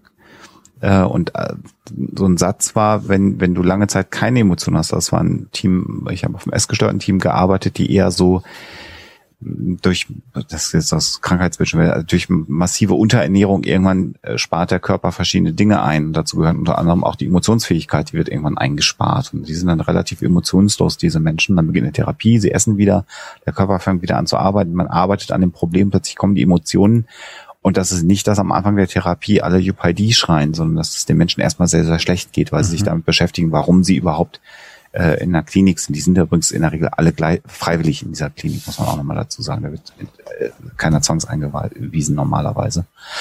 Und ähm, aber dann ist so ein emotionales Gefühl und nur wenn du weißt, wie es ist, wenn es dir besonders schlecht geht, kannst du auch wieder aktiv spüren, wie es dir dann wieder beginnt besser zu gehen. Also insofern äh, gehört, gehört alles zum Leben dazu und auch psychisch gesunde Menschen, denen geht's halt nicht immer gut. Also mir geht's, ich würde mich jetzt im Moment aktuell zumindest als psychisch sehr, sehr stabil bezeichnen, aber mir geht's halt nicht 24 Stunden am Tag gut. Es geht mir auch tageweise oder auch mal wochenweise extrem schlecht. Das ist so, das ist auch normal. Edwin Weirowski schreibt, ich war letztes Jahr bei einem Arzt für Psychotherapie. Der sah wie Freud aus, mit einem Bart und meinte, in der Stadt gäbe es nur fünf Menschen, die sich mit Traumatherapie auskennen würden.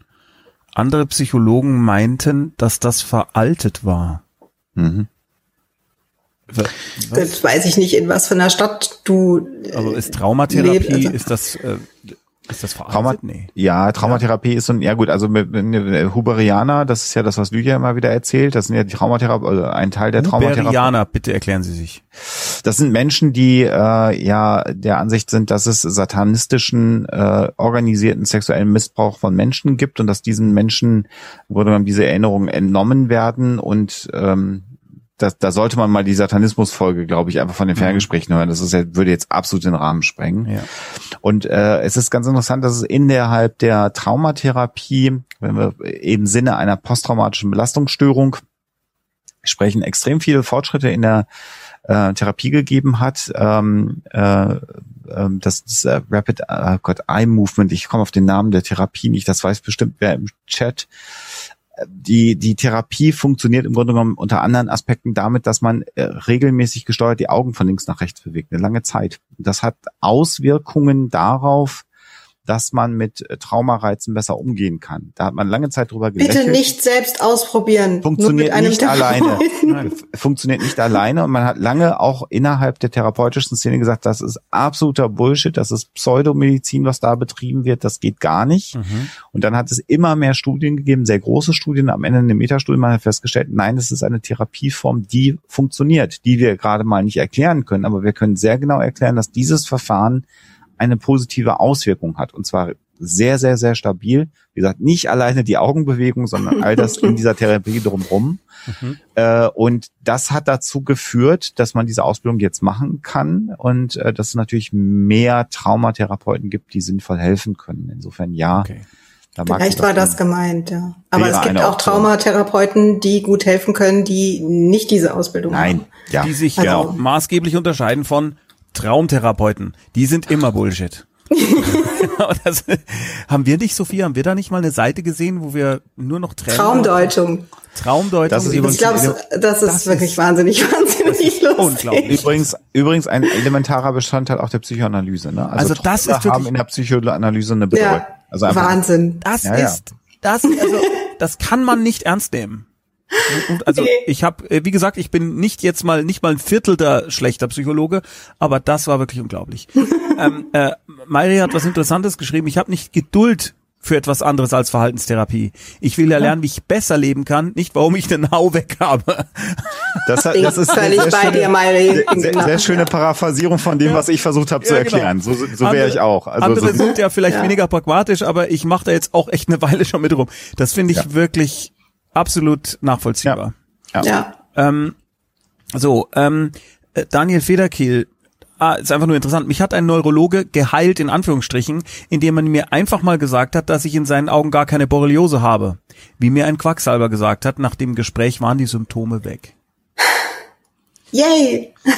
Wer, wer bei, dafür können wir eine Folge über Psychosomatik machen. Das, Ja. Das wäre auch mal ein schönes Thema. Antiqui schreibt, ich musste eine, eine lange Freundschaft beenden. Er musste alles kontrollieren. Nichts, was von anderen vorgeschlagen wurde, ob Unternehmung oder für den Sport im Verein akzeptiert. Den Schlussstrich musste ich ziehen, als ich meine, als er sich in meine Ehe einmischen wollte. Er forderte mich auf, mich scheiden zu lassen, weil es dieses Jahr, Corona sei Dank ja nicht rosig mit meiner Frau lief.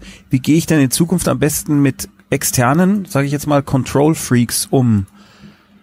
Ah, Abstand halten. ja. Grenzen aufzeigen und sagen, da hast du mir jetzt nicht reinzureden. Im Ja. Zweifelsfall auch genau Das sagt diesen doch Satz sagen. Irgendwer nirgendwo reinzureden. Nee. Also Ja, ungefragt auf keinen Fall. Ja. Also das Ist das nicht Nö. ein Schlüssel, Sophia, dass man irgendwie sagt, ich habe dich da gerade gar nicht gefragt? Ja. kann man sagen. Man kann sagen, du, ich äh, hab dich jetzt, aber das wird dem egal sein. Also Ja, ich meine, ja, ja. der Beschreibung ist das auch Der äh, ist drüber. keine Frage, die noch hilfreich ist, sondern da kannst du einfach sagen, du, pass auf. Also man kann es ja einmal ansprechen, das finde ich auch wichtig und man sollte demjenigen auch die Möglichkeit geben, äh, irgendwie zu reflektieren und sein Verhalten zu ändern. Also ich würde es schon einmal sagen und sagen, pass mal auf, das geht so nicht, das möchte ich so nicht, bitte ändere das. Und wenn das dann nicht ändert, dann kann man nur sagen, du möchte dich in meinem Leben jetzt nicht Ja. so viel haben. Ich finde das auch etwas gut. Das fällt mir jetzt vielleicht leichter als anderen Menschen, dass ich dann einfach sage, ich will solche Leute in Ja. meinem Leben nicht haben. Cat Plus schreibt in Sachen Therapie, ich hatte lange kognitive Verhaltungs Verhaltenstherapie.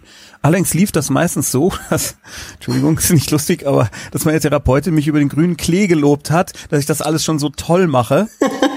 also Selbsttherapie Ja. und Lösungsansätze. Und das hat mir null geholfen. Entschuldige, dass ich Das lache, aber das lustig, ist so, aber ja. nein, aber das, also es gibt So ja natürlich nicht. Geht noch weiter. eine Menge weiter, ganz kurz. Äh, Ich habe ich hab auch bis auf klinische Depressionen einfach keine Probleme oder Traumata. Ich habe einfach nur Depressionen. Was mache ich denn jetzt? Also einfach nur Depressionen. Ähm, Eben. Das ist auch ein guter Aber der Satz. Anfang ist, entschuldige Cat Blues, aber es ist schon, es ist schon sehr lustig, weil da natürlich in unseren Hirn sofort das Klischee, Ja. das machst du toll, machst du ganz toll. also wir haben über deine Therapeutin gelacht jetzt. Ja, ne? nicht über Also dich. das und das, Ja. du hast es auch wirklich lustig beschrieben. Ähm, also du hast nicht nur eine Depression, sondern du hast eine Depression und das ist eine ernste Erkrankung und die ist schlimm und äh, du wirst da einen ziemlichen Leidensdruck haben und diese Therapeutin hat offensichtlich es gut gemeint, aber halt keine Nicht Ahnung. Gemacht. Nicht gut gemacht. ja, also die, die ist halt einfach die falsche und die, also es gibt bestimmt äh, Störungsbilder, wo sie vielleicht mit diesem Ansatz hilfreich sein kann, Mhm. aber jetzt such dir äh, einen kompetenten Therapeuten. Das ist, ich, ich weiß, das ist ein blöder Ratschlag, weil das sagt sich, ja, such dir halt einen anderen Therapeuten, aber äh, ich, du brauchst eine therapeutische Begleitung, wenn du Depressionen hast. Das ist wichtig. Und diese Dame, mit der kannst du vielleicht ins Kino gehen oder so, aber die ist halt. Ja, also ich meine, ich finde es ja schon schön, dass sie so nett war. Ich habe ja viele Geschichten von Therapeuten gehört, die, die also dann äh, auch unangenehm waren und, und überhaupt nicht nett. Und immerhin hat sie es ja gut gemeint, aber Ja. Frag mal die Mayri nach einem guten Therapeuten. Und ich habe ja, hab's ja schon gesagt, also Therapie ist halt nicht immer angenehm. Das ist ja auch so eine, Ja. so eine Vorstellung, wenn ich, also das ist halt nicht Pille nehmen und alles wird gut, äh, Mhm. wie bei einem Kopfschmerz, sondern eine Therapie ist halt auch Arbeit und da muss man sich auch mit unangenehmen Dingen auseinandersetzen. Man ist aber eben nicht alleine, sondern man wird ja Die ist aber auch nicht begleitet. nur unangenehm. Nein, nein, Also nein, nein. Ne, ich möchte nicht, dass jetzt der Eindruck entsteht, oh Gott, dann mache ich lieber keine Therapie, äh, weil dann wird's ja noch unangenehmer. So ist es nicht. Sondern Man ist ja auch nicht alleine, man wird ja begleitet dabei, äh, aber ja. Ah. Ed, Edwin äh, Warowski, der äh, mit dem ähm, äh, Psychopathen schreibt, äh, das ist erledigt, äh, wir warten aufs Gerichtsurteil. Also super, so muss man das machen. Ja. Rabenhorst schreibt, habt ihr eine interessante Meinung? Nein. Äh, habt ihr eine interessante Meinung zu Hypnose in der Therapie? Meine Therapeutin bietet das an. Ich habe es noch nie gemacht. Ich bin ganz normal bei ihr. Boah, hab ich, hab ich Angst vor Hypnose, ey. Also Hypnose funktioniert dann, wenn man sich darauf einlassen möchte. Äh, Hypnose, äh, äh, andersrum. Du kannst mit Hypnose nichts bei einem Menschen bewirken, was er nicht möchte. Also ich äh, Rauchen abgewöhnen, äh, kein Alkohol mehr trinken, äh, nur noch, wenn, wenn du mich hypnotisieren wolltest, dass ich nur noch rote Sachen trage, das wird nicht funktionieren. So, das, das es sei denn, du wolltest schon immer nur noch rote Sachen tragen und hast eine Entschuldigung dafür gesucht. Die Wahrscheinlichkeit ist aber relativ gering. Was aber bei Hypnose tatsächlich funktioniert, und das ist, äh, da gibt es dann nicht nur die Hypnose, sondern es gibt auch autogenes Training, äh, progressive Muskelrelaxation, äh, Entspannungsverfahren. Das heißt, generell ist es so, dass Menschen äh, mit psychischen Erkrankungen von Entspannungsverfahren generell äh, profitieren. Und da ist dann so die Frage, welches Entspannungsverfahren funktioniert bei dir am besten? Der eine sagt, ich kann gut autogenes Training machen. Wenn es mir nicht gut geht, dann versuche ich Übungen im autogenen Training zu machen und dann geht es mir auch ein bisschen besser. Äh, es gibt progressive Muskelrelaxation, es gibt äh, Achtsamkeitsübungen, die man machen kann und es gibt eben die Hypnose, die kann man schlecht alleine machen, da braucht man Therapeuten für. Und in dem Kontext hat Hypnose durchaus auch Wirksamkeit nachgewiesen. Das heißt, wenn Menschen sich darauf einlassen möchten, Hypnose zu machen und sagen, ich kann mir das vorstellen und Hypnose da im Rahmen einer Psychotherapie eingesetzt wird, dann kann man sagen, dass das eine, eine Wirksamkeit hat, aber keine alleinige. Und da ist nichts, was die äh, ähm, Psyche komplett verändern würde oder aber, wie du bist komplett verändern würde. Also da geht's, bei ja. diesen lustigen Shows, wo Leute dann wie Hunde rumlaufen und sich an nichts erinnern, ist alles Fake? Die erinnern sich ja daran, die wissen ja auch, was sie tun. Das ist ja das Unangenehme dabei. Äh, das, äh, ja, das, also die wissen, das, die wissen schon, dass sie wie ein Hund rumgelaufen sind. Und denen ist es peinlich, während sie es machen. Unter Umständen. Unter Umständen, unter Umständen schon. Hypnose ist ja nicht so, dass du komplett weggeschaltet bist. Äh, das, der Eindruck wird so erweckt, wenn man die, ich, es gibt äh, immer mal wieder Interviews mit Leuten, die da mitgemacht haben und die dann auch wirklich sagen, wie es ist. Und viele haben das sehr, sehr unangenehm äh, empfunden, sagen, das würde ich nicht nochmal machen. Und das ist, äh, ich, ich mag diese Hypnose-Shows sowieso überhaupt gar nicht, weil ja, da werden ja, Menschen identifiziert, die besonders suggestiv sind, mit denen man das gut machen kann. Und ähm, andere Menschen vorführen hat mir noch nie gut gefallen, aber das ist aber auch in dem Moment und das sind auch bestimmte Menschen und jemand, der jetzt mit einer äh, psychischen Erkrankung beim Therapeuten ist, äh, der wird, der wäre auch, glaube ich, jetzt niemand, der sich von so einem Show hypnotisieren lassen ja. würde oder wo das funktionieren würde. Hier ist eben die Frage, ob man dem Therapeuten vertraut. Das ist der erste Satz, würde ich das machen. Und dann, äh, wenn die Antwort ja ist, dann kann man das probieren. Das heißt noch nicht, dass es funktioniert, dass man überhaupt sich hypnotisieren lässt. Und dann kann man schauen, ob dann das was gebracht hat. Aber eher so eben im Kontext von Entspannungsverfahren. Also Fusselhirn, Fusselhirn 1975 sagt, Fusselhirn. Die Habe ich auch manchmal. Ja, genau. Einer meiner ersten Lehrer, ein altgedienter Kinder- und Jugendliche Therapeut, hat immer gesagt, ich kann das Pferd zur Tränke tragen, trinken muss es allein. Das ist ein sehr, sehr schönes Bild. Gibt es auch einen tollen ja. Song von George Harrison, You Can Take a Horse to the Water, ähm, aber trinken muss es eben. Ja. Das ist das, was you ich meinte. Make it drink. Genau. Ja. Ganz, ganz toller Song. Schön zusammengefasst. Gell? Bert van Burg 2. Äh, Herr Kappers, ich sag nur, eigentlich ist unsere Zeit jetzt um. Ne? Das ist ja auch ein wichtiger Satz in der Psychotherapie. Ja, richtig. Mhm. ja, lass uns. Und dann, wenn es gerade irgendwie. Gerade wenn es schön wird. Genau, ja. Äh, auf jeden Fall müssen wir definitiv Schluss machen. Äh, aber es sind noch, ich habe jetzt hier noch drei rauskopiert. Dann machen wir die. Äh, okay. Wer sich mit ADHS auskennt, eine Frage.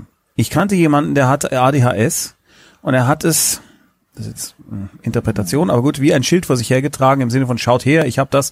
Mir war das unangenehm obwohl der Mensch ansonsten nett war und wir gelegentlich auch zusammen was unternommen hatten, äh, ist das, ich habe das zur Schau tragen, normal. Naja, also das kommt natürlich auf die Persönlichkeit an und ja. vielleicht. Und auch auf ihn äh, selber, wie er was empfindet. Ja, also das ist jetzt nicht so, also vielleicht zielt deine Frage darauf ab, das ist nicht ein Symptom von ADHS. Also das mhm. gehört nicht zu dieser Störung oder zu diesem Syndrom dazu, dass man das macht.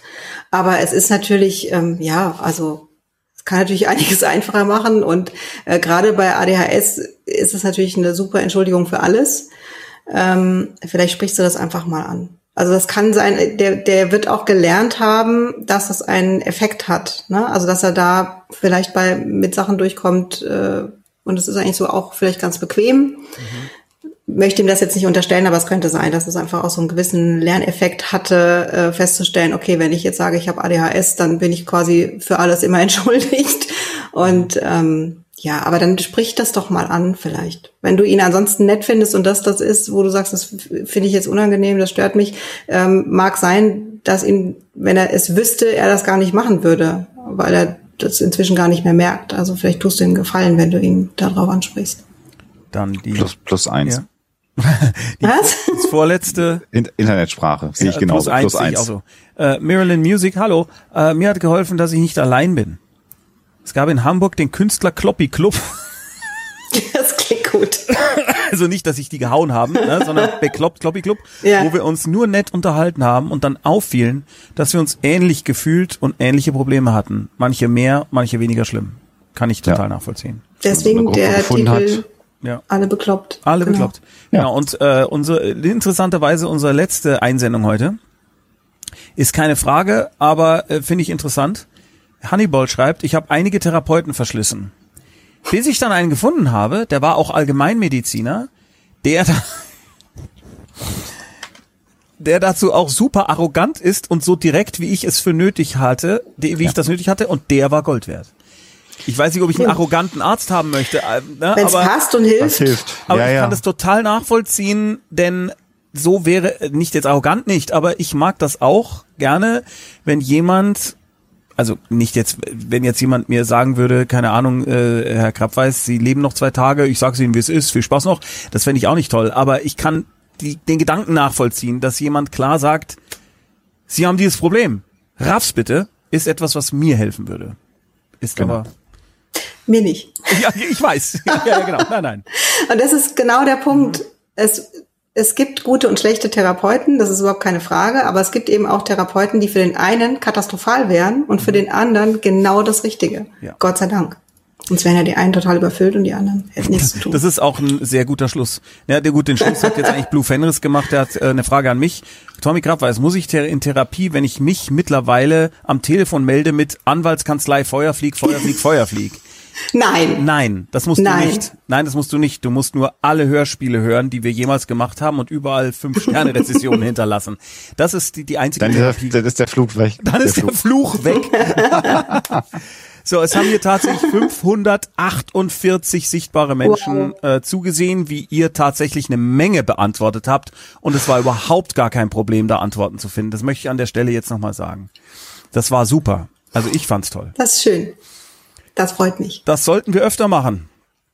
Die Ja. Frage ist tatsächlich äh, angesichts dieses Erfolges. Ich meine, das Dumme ist halt, das muss jetzt hier an der Stelle nochmal gesagt werden, alles, was hier passiert, ist gerade eine Art von Ehrenamt, weil wir, also in, in dem Fall ihr beiden jetzt das gerne machen wolltet und weil äh, ihr euch die Zeit nehmt und warum auch immer ihr das sonst macht, ich, äh, ihr macht Helfersyndrom. halt, es ist Helfersyndrom, ganz schlimm. Hört auf damit. Ähm, nur, äh, es ist natürlich, jetzt um es mal pragmatisch zu sagen, das ist jetzt nicht gerade das allergeilste Geschäftsmodell. Ähm, darum haben wir gesagt, dass wir das jetzt erstmal, solange dieser Kanal noch kein Geld abwirft, womit man sowas wie eine, ich nenne es jetzt wenigstens mal Aufwandsentschädigung bezahlen kann, machen wir das jetzt alle vier Wochen, ist das richtig? Ja. Wir machen immer alle zwei Wochen, So ist der Pärchenabend, Plan. alle zwei Wochen dieses Ding. Sollte dieser Kanal irgendwann mal in Bereiche kommen aufgrund der Abos oder sonst was oder weil wir vielleicht tatsächlich Sponsorings oder sowas finden und wir können da den Leuten eine Aufwandsentschädigung geben dafür, dass sie das machen, dann werden wir äh, überlegen, ob wir das öfter machen. Im Moment ist das nicht möglich, aber freut euch, rejoice. Wir werden uns also in vier Wochen wiedersehen. Weiß jemand zufällig das Datum sogar? Nein. warte. oder ist das Weihnachten oder irgendwie sowas? Nee, nee, nee, nee, nee. Weihnachten wäre Pärchenabend. Ähm, nee, das stimmt auch nicht. Nee. Warte, oh, wir haben ein was haben, Hype-Train. Irgendwann. Wir haben- Hype, Hype, Hype. Kannst du mir erklären, was das ist, damit ich mich da auch, also es ist bestimmt was Tolles und ich freue mich jetzt einfach, mal. Einfach was aber Tolles, einfach was, Okay. sich freut. Wir kaufen euren Yay. Merch. Gibt es von Sophia Merch? Wie süß. Sigmund Also- freut euch, schreibt Kasper damit niedlich, mein Gott. Okay, 17. 17. Dezember wäre dann das nächste Mal, wo wir uns zusammenfinden würden auf der Couch hier. okay. Alle bekloppt. Und Pärchenabend bekloppt. ist in zwei Wochen. Am 3. Dezember. Da kommen gerade ganz viele Abos rein. Ui. Ah, okay, es schreibt auch jemand voll berechtigt, dass ihr nicht unendlich Freizeit für die Formate habt. Macht euch keinen Stress. Leben geht echt auch vor. Das sehe ich auch so.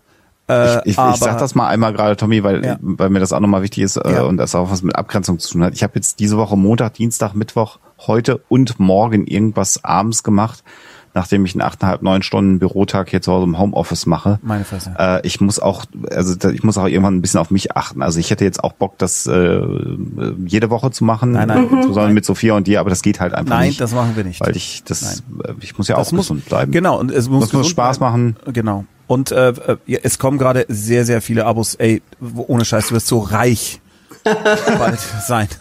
Aber jetzt erstmal ohnmächtig vom Stuhl fallen, nehme ich Haupt, an. genau. Hauptsache, es hat euch da draußen gefallen, es hat was gebracht und ihr sagt, ihr wollt das gerne wieder machen. Dann machen wir es so lange, bis alle Fragen beantwortet sind. Das, Genau. das kriegen wir auch alle vier Wochen hin. Also irgendwann. Ja. Nebenbei sei gesagt, ich habe mir die selbstverständlichen Word rauskopiert. Ich habe nicht äh, äh, immer hin und her gescrollt. Ich bin vielleicht ein bisschen blöd, aber so blau, so blöd bin ich nicht. Aber was ich auch bin, ist auf jeden Fall alles das, was ihr und wir auch sind, nämlich alle bekloppt. Bis zum nächsten Mal und dann Schlaft schön. Ciao. Tschüss. Alle bekloppt, alle bekloppt, alle, alle, alle, alle, alle.